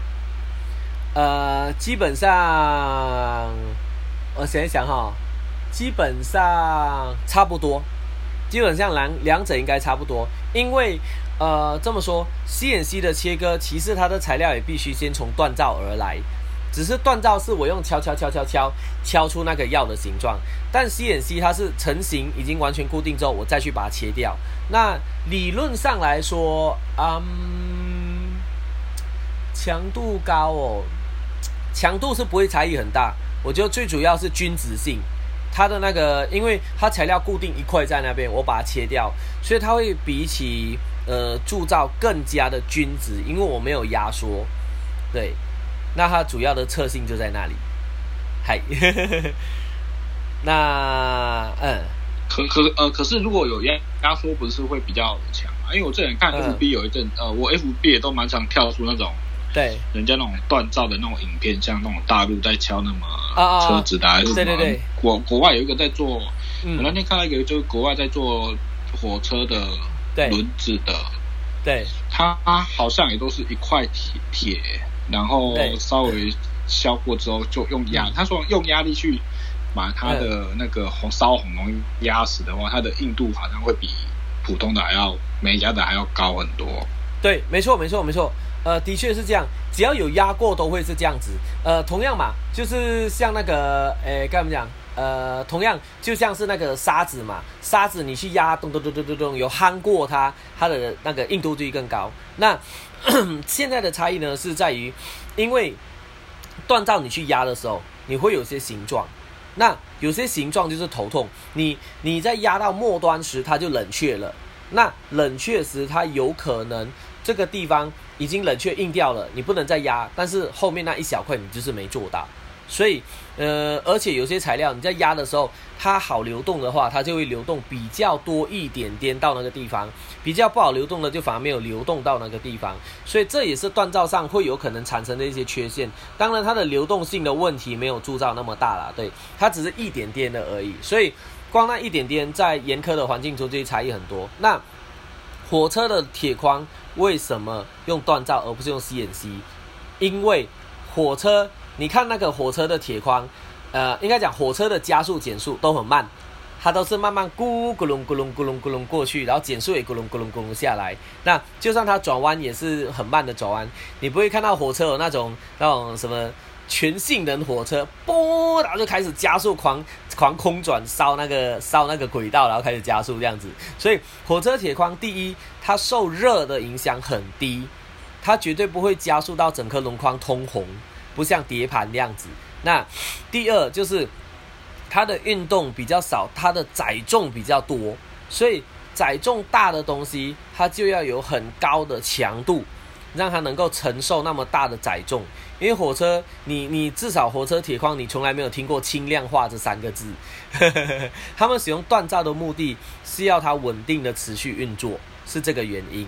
那当然，因为它载的东西很重，而且火车一出事都很严重，所以铸造的东西对它来说强度略显不足，以及可能会有危险的状态。所以火车的考量点也一样，就是我们要降低各种因子，但是我们又要顾及成本。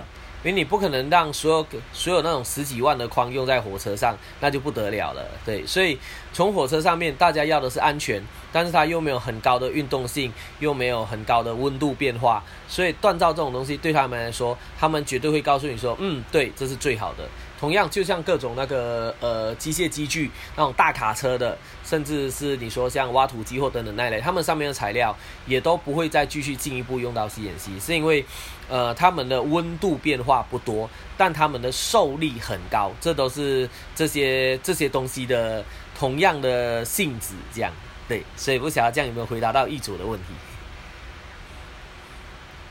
有有有，感谢。不会不会，嗨，那呃，接下来到不知道过有没有什么疑问想要提问呢？Hello，过有空吗？过有可能在忙哈，那松汉你可以准备先开麦一下好了。Hello，松汉跟过，假如你们没有忙的话，就可以开麦哦。哎，我我先问好了。哈哈哈哈哈。呃，那个就是。有时候会比较常呃容易听到，就是说呃在道路使用的话，可能因为道路的路况比较复杂，所以好像用断框比较容易歪啊。对，是因为强度高，但是它韧性差嘛。啊，对，没错，正是这个原因，就是这个原因。因为啊，哎啊，对，没事没事，你继续，你继续，我等下一起讲。呃，因为好像就变成说，有人会说，那这样的话变，那我可能胎压打高一点，好像比较不容易歪，这个也是正确的吗？嗯，我想想哈，A 正正确，但是却不是主要的影响因素。胎压打高让它比较不会歪，这个因素只占一部分啦。叫做有效，但是不是真正的解决方法。嗯，嗨，所以，嗨嗨，好。那前面你你刚刚本来要补充那那个是本来要 OK 创作吗？好，OK，哼，这里就可以告诉各位，嗯，的确，道路的状况比赛车场更严苛。为什么？我相信哦，只要住在新竹的都知道了。新竹的道路，诶，这这里应该没有新竹的官员吧？好啦，新竹的道路的路况怎么样？住在新竹的人都知道。以前我们甚至开玩笑说，那个在新竹的路上，哦，这就是那种天然越野场地，骑骑就有一个坑洞，咕咚一下，然后骑骑又有个补土啊，凸起来一下，这样。好了，这这只是调侃啦，但是我必须还要得说，新竹近几年来真的改进很多了。我我骑在路上，至少已经没有撞到坑洞了啦。呃，对，就因为道路上的状况很多，有些路又有坑洞，有些路又有凸起，然后甚至又有面包，又有那些，所以其实对轮框来说，一般道路其实有点啦，有点像是越野那种感觉。它路上你只要遇到凹凸，它就会有受力直接撞击到轮胎嘛，撞到轮胎它就会直接传递到轮框上面。那假如那个坑洞真的很大，崩下去的话，它的力量大到一个程度，轮胎没有办法帮它抵住了，它就会承受到轮框那里。其实我这么说啦，就有点像是，诶，诶，诶，我我好，我举一个比较难听的例子啦，吼，就有点像说你要。挡那个手枪啦，你你躲在一个比较这超级胖的人身后，跟很瘦的人身后，你身上受到的伤比较轻啦。你刚才刚才那个松汉讲说，胎压打宝点可以让轮框不弯，就像这个原则啦。对你胎压打宝点，你就有点像是很胖很胖的人在你前面，然后开枪打到他，再打到你那样。那但是你看有没有差？一定有差。但是有没有可能你就不受伤了？不可能，一定会受伤。所以你假如是真的换那种什么汽车脚，你换那种什么赛车框两百那种小白去玩那个，去换那个什么五五四五那种扁平比超低的，你开在路上，你轮框打怎么，你胎压打怎么保？它真的受到那种力时，轮框就是会歪掉，这这是躲不了的。所以呃，胎压打保可不可以减少？可以，但是减少 的那个几率占多少？其实只占一点点。反而更危险的是什么？更危险的是，你胎压打太饱的时候，你骑在路上，你的轮胎没有足够的面积产生抓地力，你的抓地力会降低，然后遇到紧急事故，你更容易滑倒。所以你搞不好，你还没保护到轮框，你先摔出去，先滑倒了。所以其实你要相对比起来，你说因为要保护轮框加高胎压吗？不。我选择让我的轮子有更多抓地力，维持原本的胎压在路上骑这样子。这所以这这是我的这是我的看法，因为打胎打保胎压来保护框，这真的呃没有什么用。对你干脆换更更厚的轮胎，对，就就像这样子，或者是比较不容易歪的框。那当然，嗯，锻造康这么说，的确就像我讲的，它没有办法修复，所以。当你看到你的锻造框已经被撞到一个凹出来的时候，它没救了，你只能直接 直接换掉了。对你不能敲回来哦，因为锻造的东西它是有点像粘土一样，你把它凹过去，它就开始这边就开始有点撕裂，你再凹回来，另外一边又撕裂，它整个材料就完蛋了，就吹掉了。所以锻造是不能修的。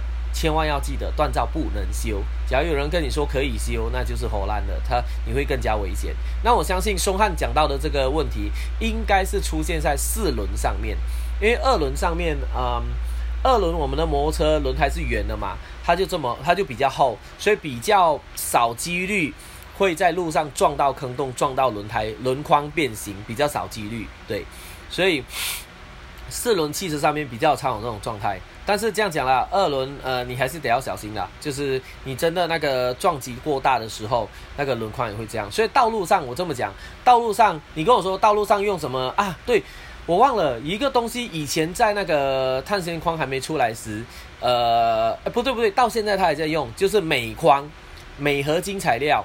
镁合金材料它就是这样，镁合金材料它有效的比一般锻造宽更轻，然后强度更高。但是镁合金的最大缺点一样就是脆，它非常的脆。所以，呃，各位假如以前早期玩 NSR 的人，你有用过镁框的话，你会发现那个框上面会直接跟你写哦，这 not for road use，这 for race only 这种，只是只是比赛用嘿，不能禁止使用在道路上，就是这个原因。因为道路上各种坑坑洞洞的状况，这个镁框随时会断裂给你看，这就是这个原因。所以呃，所以一般上来讲，你去使用锻造框在路上，会会不会有可能遇过这个状况？会。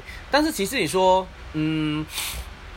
会不会有可能有这么大的危险性？我我个人的看法，我个人的看法不会，因为一般上市面销售的断框，它为了要在市面上销售嘛。那你想象，假如我家生产一个断框，我卖给你，不到两年就好几个新闻都说因为我的断框坏掉了，那你觉得我这家公司还做下去吗？一定倒掉了嘛，对不对？所以通常销售到市面上的轮框，他们都会让这个轮框的强度更高一些。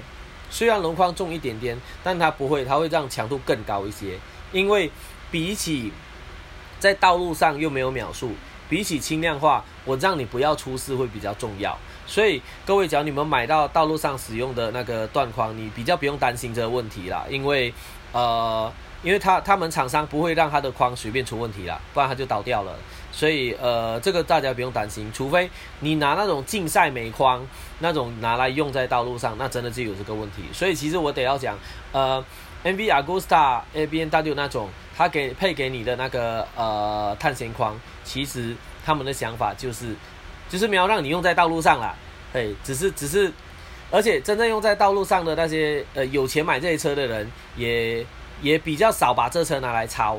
通常都是骑爽、骑美、骑好看的，所以他们才比较不在乎，就这样子使用。嗯，所以这边松汉其实不用担心，只要你用断框，你不用怕它会坏掉。除非你今天跟我说，你买这断框买几十万是那种什么比赛断框这样子，那个另当别论。OK，好，提到这边，同时提另外一件事情哦，网络上曾经出现过所谓的比赛退役轮框，那这种东西能不能买？听到前面的就知道答案的，好，我这边不再讲了。嗨，所以这一段不知道有没有解决到松汉的问题？哎，有。那我想再多问一个问题。嗨嗨嗨嗨，哎，就是呃，因为就是断框和碳纤框的脆度比，就是比较脆嘛。对对对对对。呃，但是就呃，反正就是像滑胎车的话，还蛮常看到断框和碳纤框的比赛车，是为什么？OK，哎哎，好问题哦。因为 呃，因为他们有飞跳台嘛，会有很大力的撞击。对对对，没错没错。好，我我等下说，松汉提出那个很好很好很好的问题。我一直在思考，假如没有人问这个问题，是不是我要提出来？因为呃，好，我等下说，滑胎车上面，呃，我我应该要更正，应该要更正一个说法。滑胎车上面，我们有使用断框，也使用碳纤框，但是我们的滑胎车的轮框，你仔细看，我们全部都使用叫我们把它称为钢丝框，它中间它的外层啊，那个那外层那一块材料跟中间的轮毂会使用锻造或者使用碳纤，但是它的连接点绝对是使用钢丝。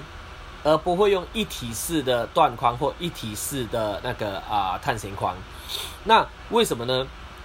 因为在呃我前呃我记得以前以前我有讲过一次，但那时候好像没有录录音啦，哎录音啦，所以没关系，我这边重讲一次，就是轮框上面你只要是那种一体成型的，不管是铸造框、锻造框、碳框、镁框的等等这些，它们一体成型的框都有一个特性，就是。它们的呃抗撞击程度低，就是你去冲击它的时候，它们会变形。那钢丝框用钢丝去拉它，一个层有一个最大优点就是钢丝很多根，所以它很平均的拉住了轮框的整个面。那钢丝这种材料，它就有点像我们讲每次那个建筑材料上面的钢架，钢架这种东西。它的抗拉性很抗压抗拉性很强，哎，不对不对，对不起，抗拉，它就有点像那个吊吊桥上面的钢缆。你看人家每次讲说，哎，为什么几根绳子就可以拉起整座吊桥？就是因为这种钢丝钢缆的抗拉性非常高，所以钢丝框那钢丝这样整圈围绕着，呃，那整个轮框，它们每个地方都是在做抗拉。你当下面撞击的时候，下面的钢丝它的那个它不耐出不耐压嘛，对不对？因为钢丝是软的嘛，但是上面的钢丝会帮你拉紧，然后整个侧边的钢丝都帮你拉紧，所以当钢丝框，你想象你在路上骑骑，你受到一个撞击力啊，或者是讲飞起来，我们着地砰，着地那一刻，轮框的最下方是不是受到最大的冲击力？但是它受到冲击力的时候，轮框的上方至少十几根钢丝从上面到左右九十度，它们全部都帮你拉住这个框。所以其实钢丝框最强的是因为钢丝的结构设计，它在受力时，你想象，假设人家每次讲什么五爪框好了，那我每次上面那个锻造框不都是有五个爪，甚至夸张点还有三个爪，对不对？那你想想看。五爪框，那当你轮框跳下来碰到地面时，你假如上面你下面刚好那三个爪都朝下，上面只剩两个爪，代表什么意思？它要耐住这个冲击，它只能靠上面的那个稍微拉一下。而且哦，对不起，我讲错了，应该要讲说锻造的这个爪它是抗压不抗拉，所以它反而是要靠下面帮你撑住。所以你下面冲下来时，只要下面只有这一根，就等于是这一根爪承受最大的压力冲上去，然后旁边两根只是帮你补助而已。所以你想象，假设你轮框下来撞到地面那一刻，刚好没有半个爪是两个爪中间的话呢，这个时候它的爪就承受很大的、很大的那个侧向的推力，那这个时候它就容易裂。所以这也是为什么人家讲一般的铸造框都不耐冲击，但钢丝框超耐冲击的原因，就是从它的机械结构力学上面来分析是这样子的原因。那好，为什么这些钢丝框在滑胎车上面又用了很多的那个啊碳纤维啊锻造件啊？难道不怕坏掉吗？当然怕啊！但是最大的特性就是，因为有完整的超过十几条钢丝拉住。所以你的受力很平均，所以当滑胎车它飞起来着地的那一刻，它着地那一刻，整群钢丝帮它拉住又有弹性，所以这个轮框，呃，就算是碳型框，它受到冲击，单一力量冲击断裂的几率降低很多。所以就是等于是很多只手拉住这个轮框啦，他们才敢使用碳纤框跟那个锻造框。那 OK，滑胎车比赛中为什么又爱用碳纤框跟滑那个锻造框呢？你知道吗？之前我们请来那个世界 S1GP 第四名的那个车手 Simon v i n e r s o n 那个瑞典人，他当初来看到我们这边的碳纤框，你知道他口水流到跟什么一样？只差我没拍下来。你知道那种内行、真正内行的专业车手，一看到这碳纤框，那眼睛亮到跟什么一样，就是因为碳纤框。我刚才讲到的一个重点，轻。那滑胎车这种东西，它又是在比较小的场地，它的灵活性要非常高。那你轮框只要轻那一点点，我的加速就是比你高这么多，我的灵活性就是高那么多，加速、减速，包括飞起来时车辆的控制。就是比你高很多，所以在滑胎车赛事中，这种顶尖的赛事呢，你分秒毫差，只要轻那一点点，就是很大帮助的情况下，他们都很爱使用这种锻造跟呃锻造跟碳碳纤框，就是这个原因，因为他们要轻量化，越轻量化我越灵活，我越灵活我越有机会可以快速的加速、超车、变换路线等等。所以在滑胎车上，他们会使用是这个原因。那滑胎车上就算使用了，也不会那么容易坏掉，全部都是因为钢丝结构的功劳。嗯，所以所以不晓得这一点有没有解决到你的问题？有，感谢感谢。呵呵呵呵，好，诶，不晓得过是不是在忙？那只要过，待会可以开麦哦。过开麦了，Hello Hello。刚在忙，不好意思。没事没事，没有不不不。那我有个问题，就是像轮框啊，它从铸铁换成锻造的话，对，因为它重量减轻了嘛，对不对？那骑乘的时候会不会变成车手要有新的模式要去适应它？比如说，呃，前轮前轮抓地力变比较差，因为它比较轻嘛，或者是后轮因为比较轻，更容易在重刹的时候产生浮举的状况。哎，会不会有这种状况发生？Good。哇，我哎，我觉得不得了哎！各位在那个 YouTube 以及 Clubhouse 前面，请大家先为自己鼓鼓掌。我真的觉得太感动了，你知道吗？今天今天所有人的问题，几乎对我来说，我觉得都是很专业的问题，甚至这你们的这些问题，你知道，我通常来一年只会遇到一个人问我，真的真的。这一类的问题是看起来没什么，但其实却是非常关键、非常重要跟非常内行的问题。呃，我很开心今天在这一集里面，呃，有这么多人提出了这么关键的呃问句。那我相信今天经过这一集，大家的学习都会大幅成长。我自认为 ACS Model Talk 学习最多、最多知识的在这一集。好，我开始回答这个问题。有没有可能换过后会有这样的差异？答案会。绝对会，尤其是在比赛场上。我我这么讲好了，我那时候骑到碳纤框滑胎车，那时候碳纤框的 FS 四五零，我下场就发生一件事情哦，我的秒数立刻变超差的。为什么？因为我一出弯一灌油，前轮就浮举啦，我就不能控制啊，因为前轮太轻了。然后我一刹车，我照原本的刹车方式一刹下去，整个后轮就浮起来了。变成我没办法进弯，我要等待它掉下来之后，我才能够开始做进弯动作。更糟糕的是，因为太轻了，轻到后轮到底有没有在地上，我不知道，我感觉不到，我根本感觉不到后轮有没有在地上，所以我原程有完全是一种我不知道怎么骑的状态，就车子很凶，没错，但是不知道怎么骑，我要重新去适应这个更细腻的骑乘的重量变化感，所以。当你把轮轮框轮框换轻之后，最大的一个特色就是你的重心转移变得非常的快速，而且非常的有效。在以往你的轮框都是比较重的情况下，你就算重刹车，它的重心转移可能只移一点点而已，只移到前面某个程度就不动了。但是你一旦换轻的轮框，你一抓那个重心转移，有可能移到超越你的前轮，什么意思？当它超越你前轮，就代表后面的重心没了，就整个会浮起来了。这样，所以在你换更轻的轮框时，呃，你要重新适应操作。对，这点是没错的。所以换轮框的人，你只要一开始从铸造框换锻造框，呃，锻造框换成碳纤框，甚至换成竞赛美框。这个时候，你有可能你的秒数会变烂，因为你会一时间不知道怎么去适应它，它是一个新的状态。当然，呃，我得要说，铸造换成锻造的适应性没有差那么多，因为他们两个的那个重量上没有差那么多。而且，其实摩托车，我想想哦，大马力摩托车现在几乎没有在用铸造框了。铸造框几乎只有用在速可达这些小马力车上。那小马力车，你就算换了轮框，它也不会夸张到你一一灌灌油就翘狗链啦。对，它马力没那么大的影响，所以就比较没有机会让大马力车子去从铸造框换成锻造框这样。对，包括滑胎车那，他们原本都已经准备钢丝啦，所以其实也没有那么大的差异了。对，所以呃这一块对过的答案是会，而且你会退步一阵子。所以不要紧张。假如有换轮框，然后你突然觉得不适应的车手们，呃，静下心来，把焦点放，把重点放在重新感受你的重心转移。听清楚哦，是重心转移，不是轮框哦。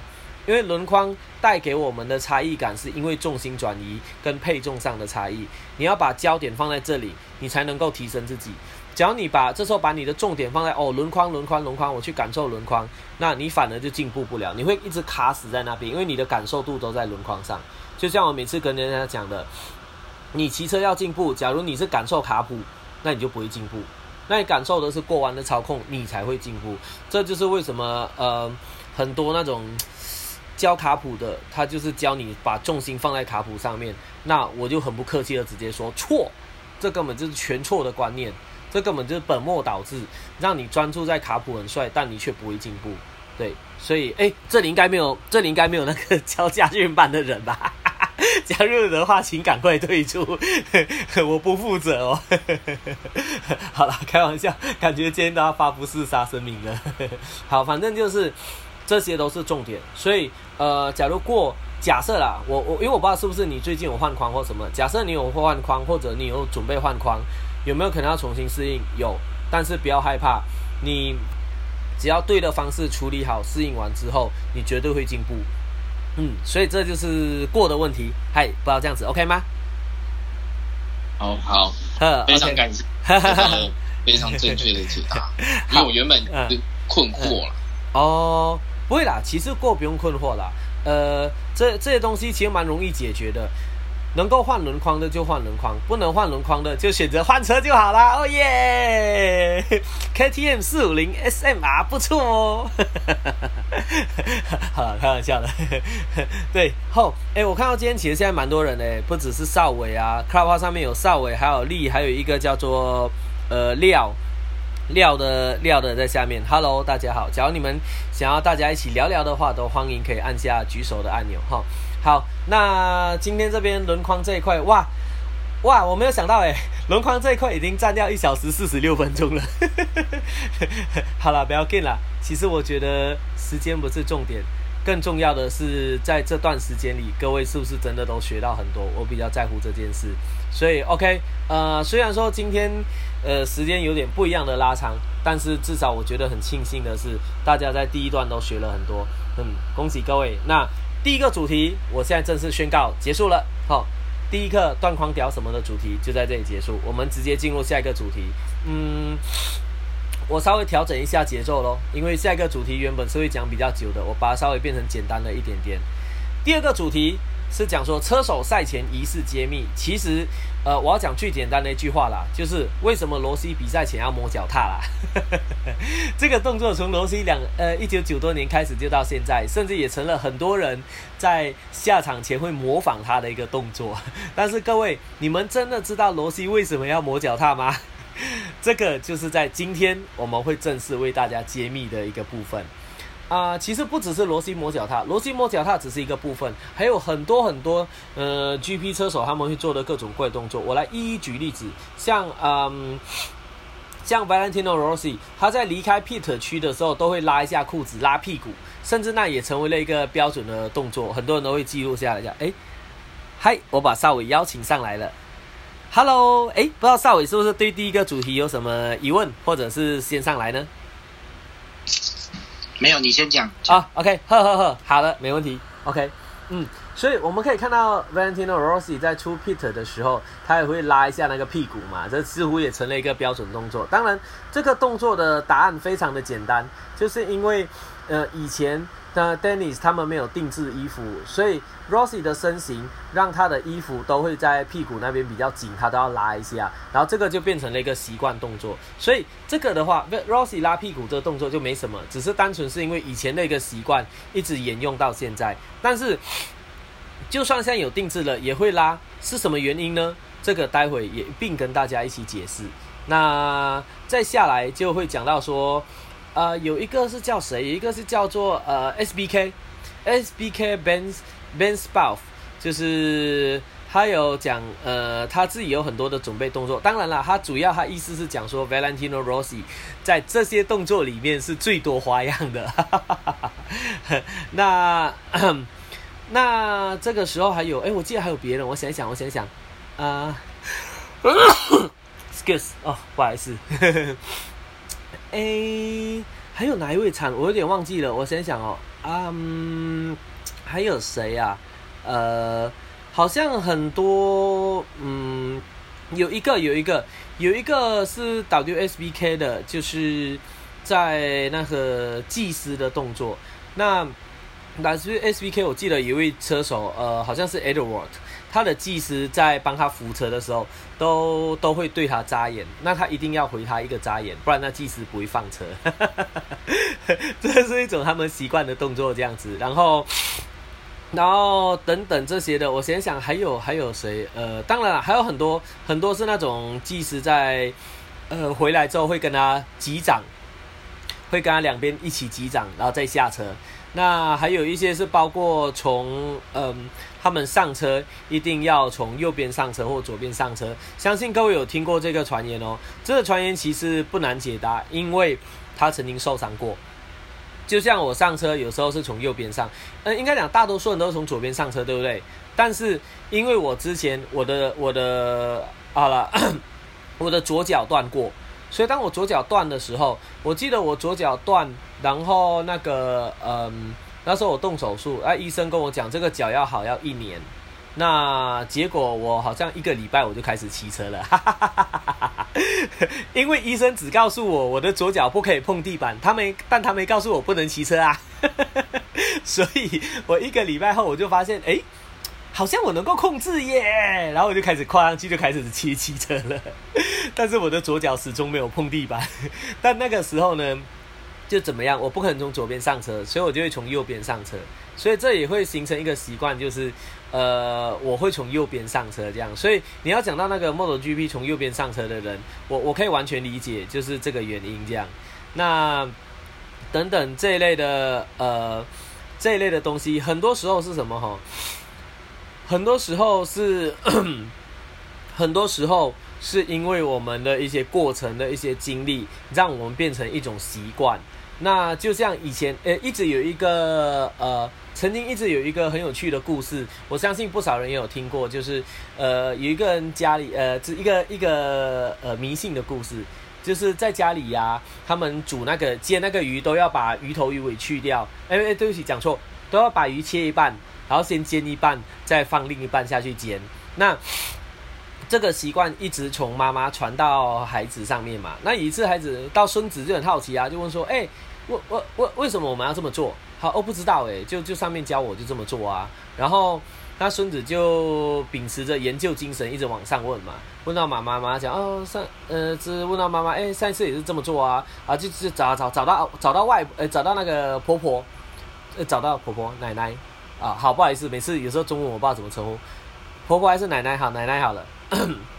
找到的时候问奶奶，答案就真的出来了。奶奶说：“因为以前家里很穷，那我们的锅子很小，所以只能把鱼切一半，先煮一半，再煎另外一半。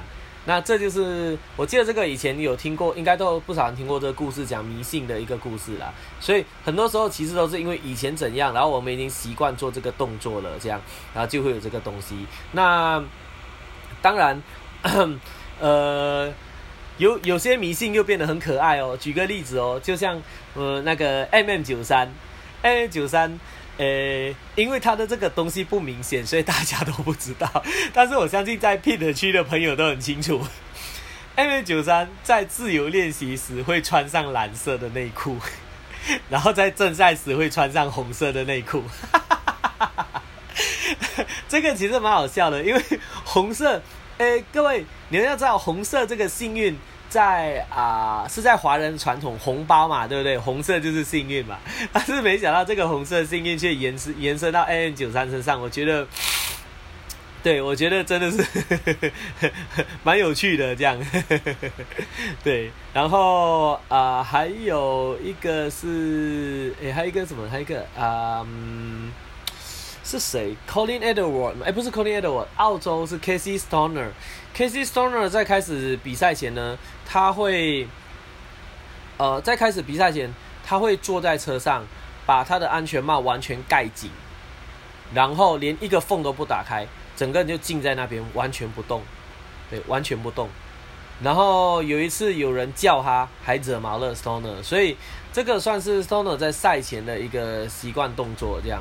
然后，呃，当然有一些比较怪癖咯。我开始讲到一些比较冷门、比较怪癖的了，就是，呃，John，呃，John Koniski，他就会，他是，其实我叫他这个叫做强迫症诶，他会去用那个车子的握把把纸包住，因为他很怕脏，所以他就是要包住，然后到到比赛前才拆开来确保干净这样子，所以，呃。这种对我们来说，我相信大家都没有什么疑问啦，这根本就洁癖了啊，这 这根本就清洁强迫症啊。但是你想一想，这么怕脏的人，他会去玩越野车吗？你可以想象那种越野车满身泥巴，对，他的确有在玩，只是他玩完每次都会把车洗得很干净。我就我觉得这蛮厉害的，所以假如那个 John 先生应该碰到我们这群会很受不了吧？当然，我们玩玩玩完越野也会洗干净了，但我可以想象他洗干净的程度可能是嗯。对，我觉得他可能是很强的程度这样，对，等等了，所以嗯，所以包括还有一些是我所看到的，我就直接讲出来，就是像那个呃，Spice 是那个 SBK 的车手，他会把握把调整到适合皮衣裁剪的角度，那其中有一边高是一边低的这样，所以嗯，这个也算是他把它做成一个习惯的动作这样子，对，然后呃，我相信所有人都有一个习惯，这个就不是 GP 车手习惯了，很多时候什么穿新的皮衣啊，都要在地上滚一下，甚至有说什么牵新车要先放在地上左边。倒一下，不是摔了，你就轻轻把它放在地上倒一下，再放去右边倒一下，这样子。我相信这个传统好像很多人都会做哦。这个在这个在 Colin Edward 上面他也会做哦。他只要换上皮衣，他就会在新皮衣，他就在地上滚一圈。而且这个也有照片，有有拍到他滚皮衣的照片，这样。所以。这些种种的行为，它都是这些车手他们在赛前会做的一些特殊动作的行为。那当然还有更多的这样子，就。车那个阿峰讲说，车手的屁股大家都很爱摸。对，没错。好，我前面讲了，这是这一堆的习惯，包括有一些比较奇葩的习惯这样子。那这些其实很多原因，当然包括以前的一些习惯，以前的一些东西啊，其实我们都可以会诊。嗯，第二个主题其实要讲的比较多是偏向心理学的这个部分，很多时候。这些动作是可以带给车手一个安定的感觉，安定的感觉在车手上面非常非常的重要，因为 我得要讲，呃，有假如啦，假如有人你们希望把赛车当成职业，当成养活你的工具的话，我就得要告诉你一个残酷的事实：赛车的压力值跟工作是完全不一样的。你看，不会有人上班每天要做一些固定的仪式嘛，对不对？但是在运动员，好，我讲的不只是赛车手，是运动员，各种运动员，他们身上会有很多固定习惯的动作，目的都是为了要让他取得安心感。为什么？因为上班是每天都在上，哦，东西可能做做错一下被干掉一下，但是在赛车场不一样哦，赛车场你只要做错那一下下，哪怕只是一个操作，你就完蛋了。而且那个完蛋是你名次就没有了，而且赛车很残酷，名次就只有前三名，没有别的。所以各位你们可以想象吗？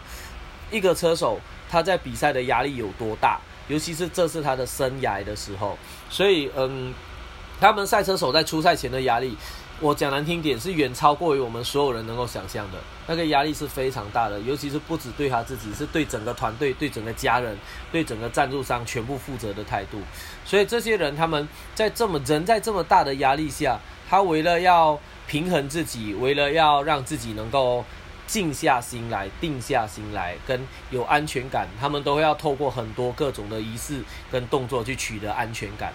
那当然包括，就像不只是 Model GP，在滑胎上面也是一样。像 S1 GP 的车手，之前我们邀请过来，你仔细看哦，他们在开赛前也有自己的一些仪式动作，那就是，那就是，呃，我记得那时候是四十四号德国的伊安，他在赛前正赛时，他会在胸前，呃，他会把手放在帽檐上、眼镜上，然后。呃，帽檐上、眼镜上，然后他会在胸前画个十字，这个东西就是他的一个车手动作。所以，嗯，我要这么讲，总归的来说，这种东西我都可以把它称为是一个车手的仪式。那他们透过这些仪式，可以让他取得安心的感觉，然后让他更有信心。对这种东西，其实就有点像护身符啦。我这么讲，像人家每次不是讲说什么，诶，什么护身符啊，甚至什么要考上交大要去土地公拜拜，然后还要送那个什么仙草蜜啊，这是什么？这些全部都是仪式的效果。所以，嗯，这些车手赛前的仪式，目的都是一个，让他能够很稳定，能够很安心，能够好好的比赛。因为各位你们要知道，车手的煎熬程度有多恐怖。你想象哦，假如今天你是一个车手。你要去出席一个正式的比赛，你从坐在车上，哎，对不起，对不起，你从 pit 区，你要等待上场前最少超过半个小时以上，那半个小时怎么办？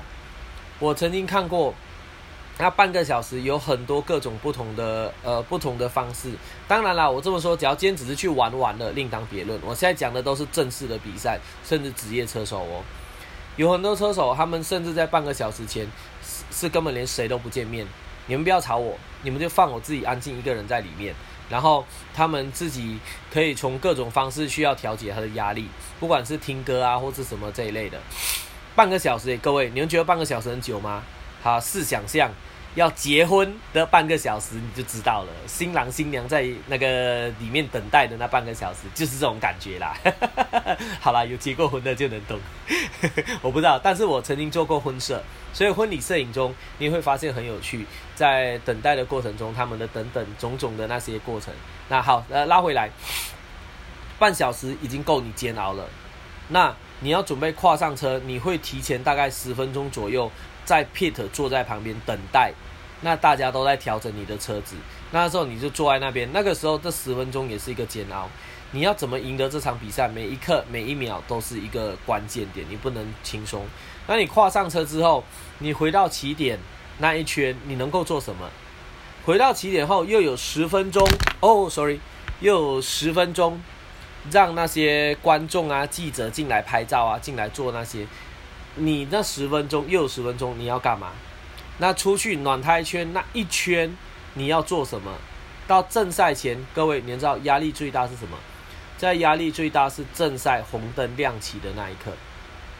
那虽然只是短短的几秒钟，但短短几秒钟，那时候所有人的压力是高到一个程度的。假如你可以去侦测那个压力值，你会发现到在那一短短的那时间，所有车手压力值几乎爆表。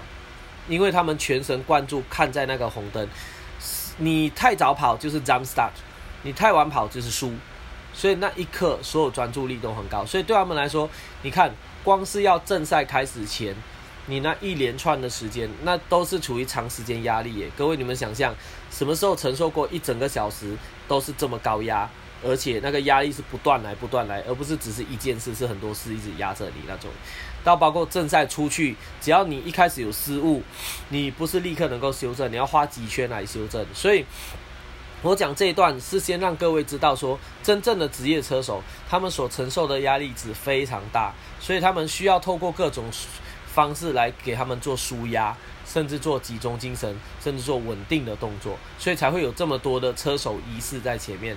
那当然，呃，你要说什么马奎斯的红内裤啊等等那些，的确也都是这样，因为他们做任何动作都只是一个目的，让我维持放松，然后处于最高的最高的那个怎么讲 high performance，我的效率是最高的状态下，因为接下来比赛一切都是关键等等，所以。这些仪式感就用在放松，然后呢，各位，假如听到这里，是不是觉得啊，我终于了解他们在干嘛了啊，他们在做什么？但是相对我要讲回来，假如今天各位，只要今天是你呢？只要今天是你亲自要上场了，有没有什么方法？这就是 A C S Model Talk 最重要的地方。我们不是只是讲花边让大家开心，我们也会教大家怎么做。所以在接下来，我要我就是要教各位怎么做这件事情，怎么把这些顶级车手用的方式用到你身上。基本上好了，你要我学那种一般直销讲的夸张点讲，这课程值十万，好开玩笑，管他几万，有用最重要。好，现在我就要把这个方式来告诉各位，这整个方式。在心理学上，在催眠上有一个有一个名词，专有名词叫做定心锚。定心锚这种东西是呃属于心理学上的东西，它在催眠术上非常重要的一环，就是它能够达到快速催眠的目的，而且是做自我催眠。那在这种高压力的情况下的车手呢？他们很多时候不只是除了练习啊，除了身体，除了机能，心理上也很重要。他们的心理素质要非常强，不然会承受不了比赛的压力。你只要有任何一有一个不稳定，你就会倒了。所以这个在车手上面是不能接受。所以几乎啦，应该讲几乎车手都会有心理辅导师，然后几乎车手都会有学习定心锚这个功能。那不是每个人都会需要用，但是你就会要用这一块。那我以前。以前我为了要解决这个问题，螺丝摸脚踏这件事情，我就一直找了很多方法，找不到答案。到后来是因为我自己比赛，我要去解决我比赛的压力，所以才去找那个呃心理辅导师去跟他聊，一聊才聊到答案。原来罗西蹲下来摸脚踏这个动作，他一开始只是想说伸展，因为他都都会那种站起来弯腰下去伸展，伸展完蹲下来，对不对？再检查有没有什么问题。但是后来他发现这个东西，这动作似乎让他变得放松，他比较放松，然后接着他就开始继续做，最后这个动作就成为了他的定心锚的动作。那定心锚这个东西是怎么样的一个东西呢？就是，呃，因为定心锚这属于牵扯到其他自我催眠的部分，我就不。嗯，自我催眠我不讲太多，因为这一块讲起来真的也是一整堂课可以去讲的。那我简单的说，就是自我催眠这一块，就是对你自己重复下暗示，然后让你达到暗示中所需要的程度。好，那呃，简单的讲，催眠这种东西，它催眠虽然有个眠，但它那个眠不是让你睡觉。所以，假如各位你们对催眠的印象就是那种魔术师在上面了了了了几句，然后那个人就睡着的话，哈。呃，这个是，呃啊，也不能说这是假的啦，哈，这也是真的。假如在接受别人催眠的时候，你是躺在那边，但是有一个特色哦，当你在接受催眠时，你的意识是非常非常清楚的，你没有睡觉，你人躺着，但是你脑袋的意识很清楚，脑袋的活跃度很高，包括他所讲的任何东西，你都有，呃，应该讲你都你都会听得非常清楚。所以催眠不是睡着，是脑袋意识很清楚。你真正进入催眠那一刻，就有点像人家所谓讲的什么出档啊，什么 什么灵魂很清晰，什么这一类的东西。催眠的确是那种感觉。所以自我催，所以催眠这种东西，它的一个关键点就是暗示。我要给你暗示点，然后你接受了这个暗示点之后，你人就会自然进入一种状态，然后这个状态就能够让你持续处于很。很呃很呃怎么讲很 high level 高能量的状态，这个就是催眠的主要目的。那自我催眠中所取代给你的意识，就是很有效果的，但它通常都是一个重复的意识来达到你身体接受。所以各位，假如你没有听过那个嗯那个什么哎哎那个很出名的那叫什么了？那个商业的那个什么商业训练，呃黑幼龙那个叫做什么东西啊？嗯。哎，糟糕，脑袋突然放空了。呃，后黑学。啊啊，不是不是后悔，那个叫做什么？呃，等一下等一下，给我几秒钟。呃，那个叫做训练，那个什么商业的训练啊，卡内基啊啊，卡内基，我刚才脑袋一直跳出金卡纳。我在那边讲说，各位受过金卡纳训练 呃，最近一直想着脑袋卡住，对，卡内基。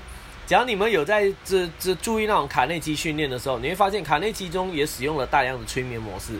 那卡内基有其中一种自我催眠的鼓励模式，就是类似你每天起床，你对着镜子说：“我是最好的，我是最棒的，我是最优秀的，我相信我，我一定会成功。”连续讲十遍。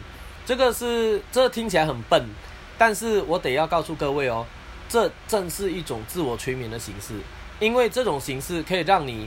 呃，在每次遭受挫，呃，不管是挫折还是失败的时候，这个东西会让你的意识一直强。所以，其实催眠，催眠就是透过暗示来提高你的思维能量。当你的思维能量一直在一个制高点的时候，你就比较不容易掉入低潮点这样子。所以，催眠是像这样子的方式。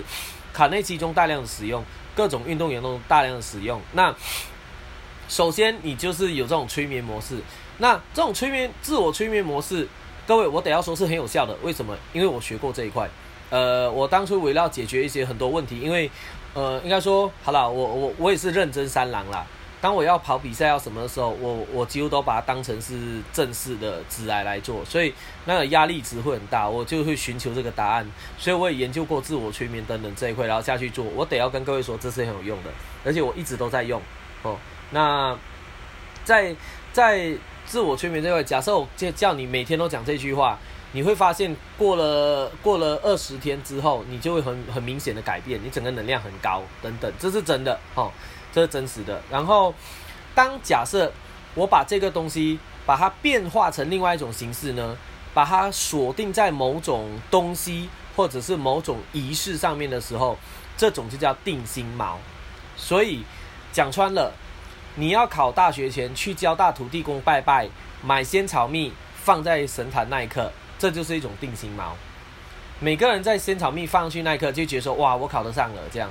所以，自我催眠的定心锚，就是把你所要做的事情转念成某种东西或者某种动作，所以这个来讲，护身符也是一种定心锚。所以当当那种每次人家说，哎，来哦，那什么奶奶给你一个护身符，要求安全啊。其实这个护身符它就是一个定心锚的作用。但是催眠中的定心锚有很重要的一个观念，就是这个东西必须是要你自己认同它的，它才会是你的定心锚。假如你不认同它，它完完全全就不符合催眠中的定心锚的作用了。举个例子，所以假如奶奶拿一个护身符给你，那你丝毫不相信那个护身符，觉得是很奇怪的东西的时候，它就没有用。啊，那假如今天罗西走到你面前，拿了一颗石头给你，告诉你说：“哇，这石头是我的什么安全石啊？你带在身上比赛一定会赢啊！”那这个时候，哇，你能量是不是爆表了？所以其实定心锚跟自我催眠中的意识作用，也在于你相信这个东西多少。你信它越多，它就它就带给你的效果越强。所以定心锚这一块就是这样用。所以那个时候我跟我的那个呃那个心理师在讨论的时候，他就尝试从我比赛前的呃各种动作去寻找出一个我的定心锚的动作。然后后来他呃他找到了，就他就他就发现到，因为我在比赛时，我以以我会用很用力的盖镜片。因为以前的那种国产镜片，我戴那个海鸟的镜片啊，呃，那不知道现在还有没有在卖？那帽子应该没卖了。海鸟的帽子，它的镜片没有很硬，所以我在比赛前，我都会习惯在正赛开始前哦，我那时候会打开透气，但要在开始时，我会很用力的把它嘣盖下去，然后会有很大声咚的那个声音。那个心理师就把我这个东西设定成定心锚，所以他就跟他就跟我说，我就自我催眠在做这一块。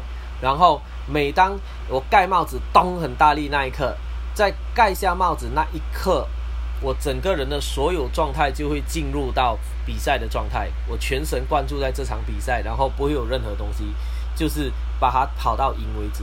所以这个就，所以我的定心锚讲穿了，我的定心锚就是盖镜片，在正赛开始前，呃，要准备起跑时，我咚下去，一定要有声音，咚的那一个声音出现，我就开始进入我的整个催眠状态了。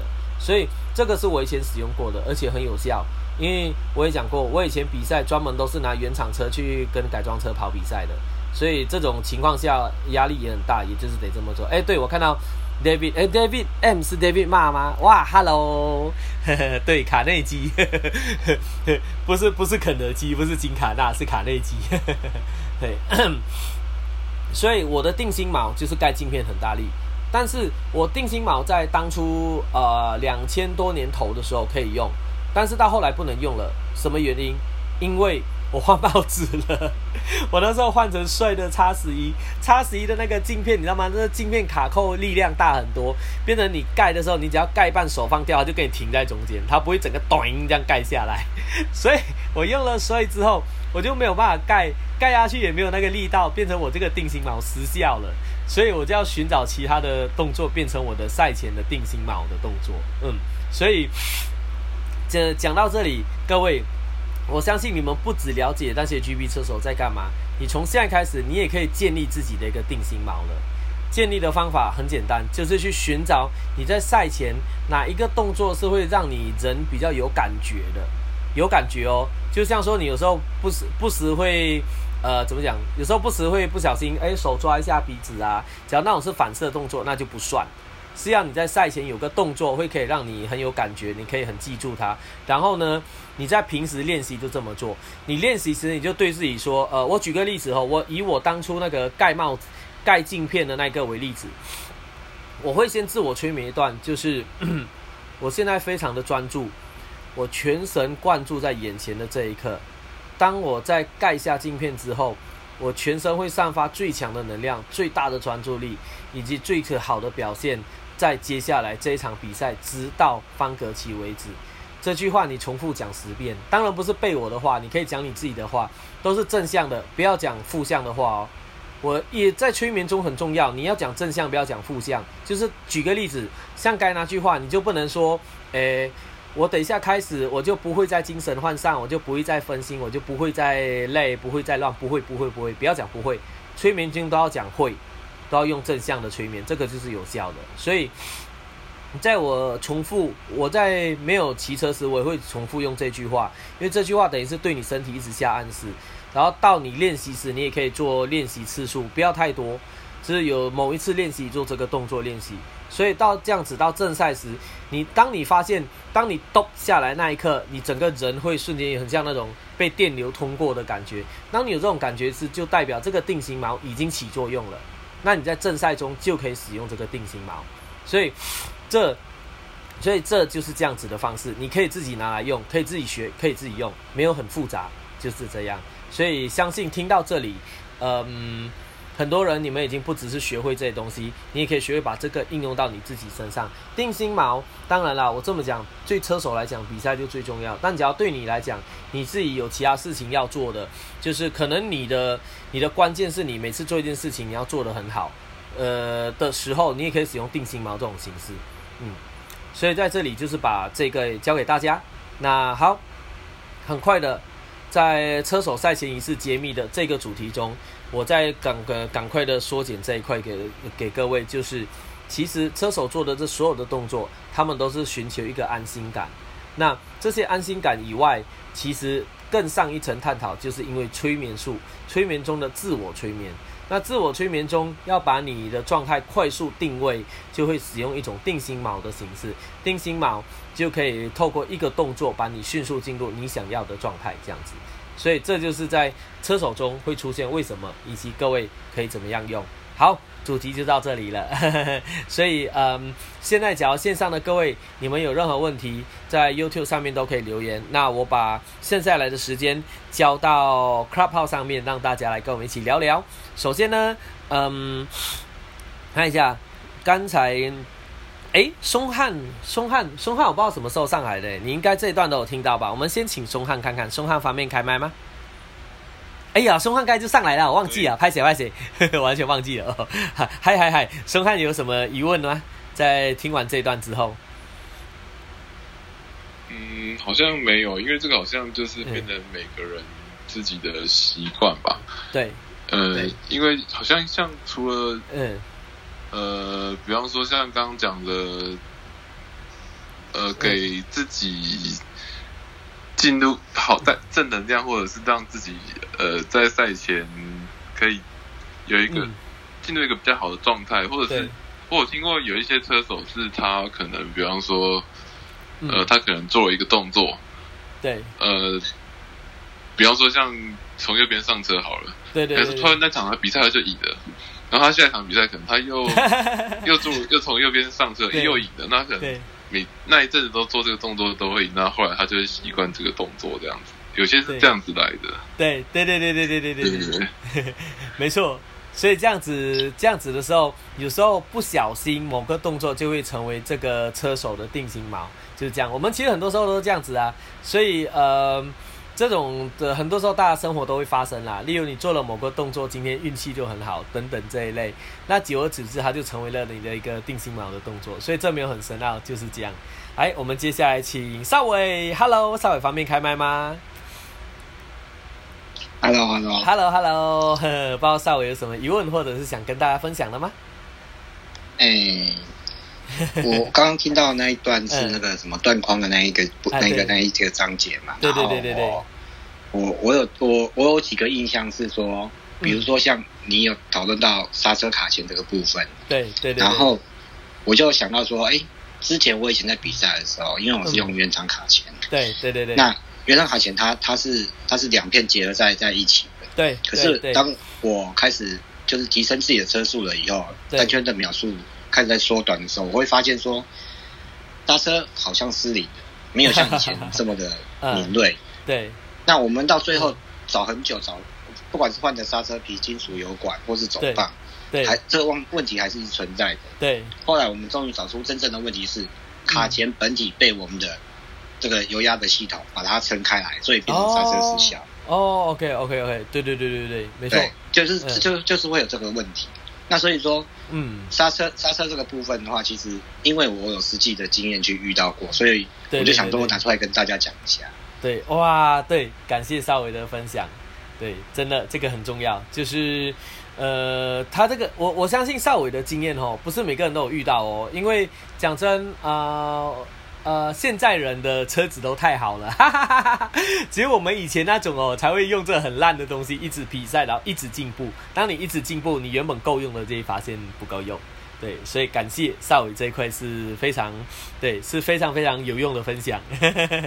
嗨，好，那谢谢少伟，我们接下来再就请那个，哎，我想想，今天今天是易卓比较有空，那找易卓好了。嗨，易卓方便开麦吗？哎，好的。嗨嗨嗨嗨，对，发一卓有什么问题或者是想跟大家分享的呢？嗯，我觉得这个东西会不会就是类似于就是以前的人在看那个黄道吉日那种东西啊？对对对对对对对对，没错。今日不宜出门，因为不宜房事之类的东西。对对对，类似类似，但是有一个差异点哦，有一个一个最大的差异点。哇，我觉得应该说，嗯，我们前面所讲的这些。属于个人自我催眠与个人意识的部分，但是至于你想说日历的那一种，呃，不管是黄是呃怎么日历的挑日子、黄道吉日，甚至我再把这个主题再拉开点哦，拉开到观星学、星象学、易经占卜这些东西，它就已经开始远拉到宇宙观的部分了。这种东西就是人家每次讲的嘛。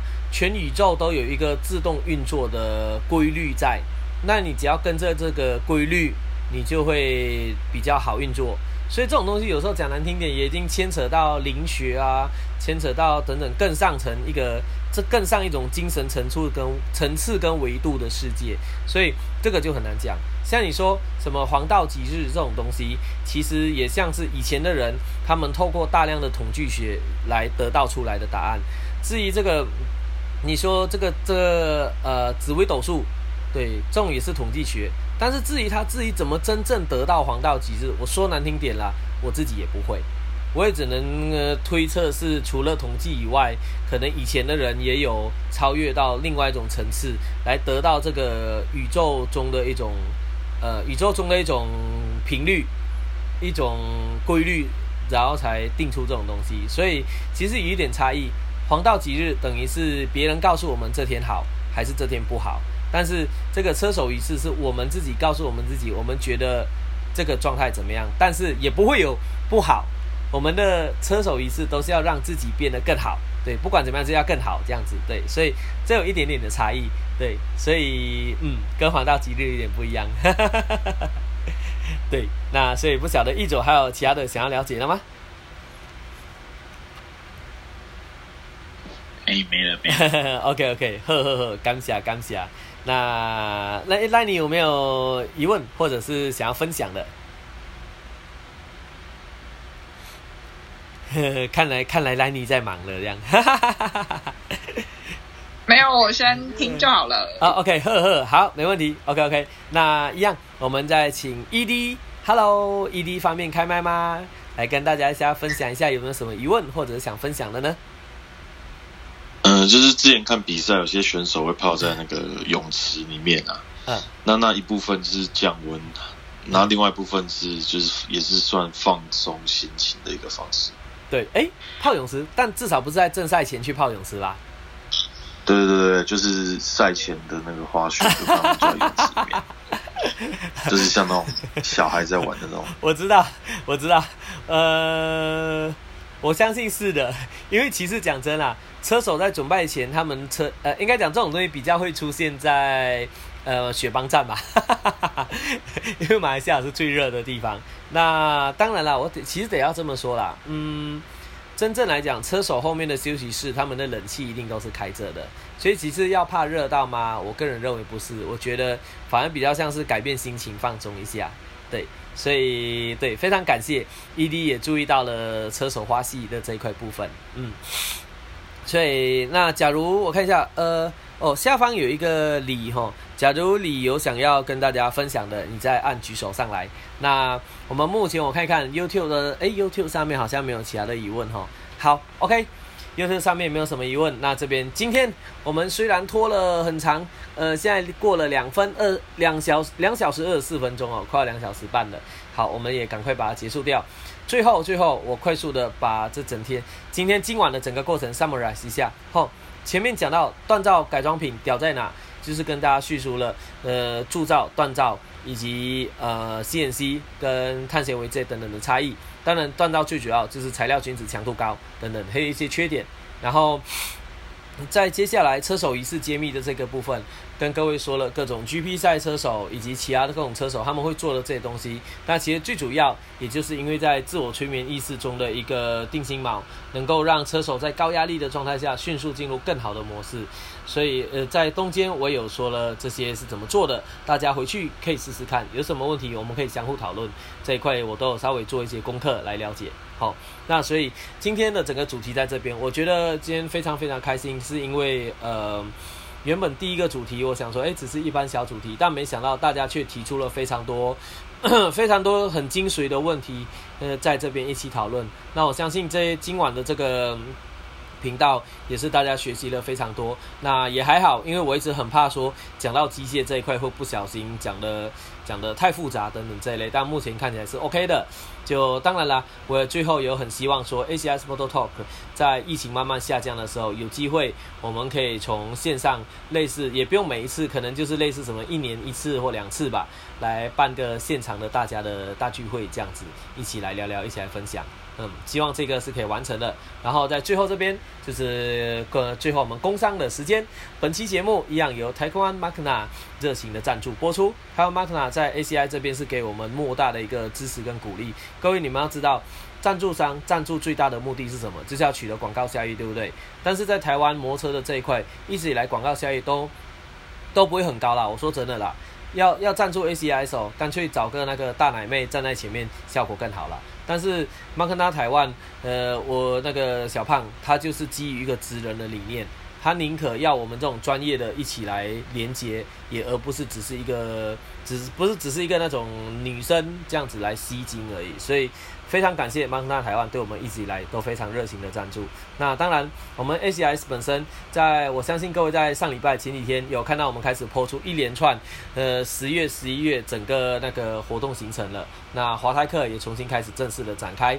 那当然，上面有人询问一些报名的东西哈，因为前两天刚好那个。不好意思，比较忙，因为店里啊、跟力宝等等那些就没有回答到各位。呃，所以也最后先跟各位讲一下，我们的华泰克的第一场是在台中那边嘛，然后接着就是在新竹，然后接着到到南部台南到台北。好，已经开，我们已经开始跨整个县市在举办了，就是非常希望可以把华泰这个东西推广给台湾全部有兴趣的人。那当然，我们自己奔波劳累会比较累一点，但没关系。我觉得最重要是只要有心的人学，只要有心，我们就一定会去教你们。对，这是我们 ACS 的职人的理念。嗨，那。至于各位有问报名的问题，也请请别急，因为前几天真的太忙，我还没开放报名表。我待会晚点我会把那个报名表全部 settle 好之后，就开放给各位。那当然，我上面有提到说那个呃什么优惠的部分哦，其实呃最主要是这样子，就是我们的课程都是均一价六千块，对，都是标准的六千块，现场一整天含场地费、含午餐、含所有的零食。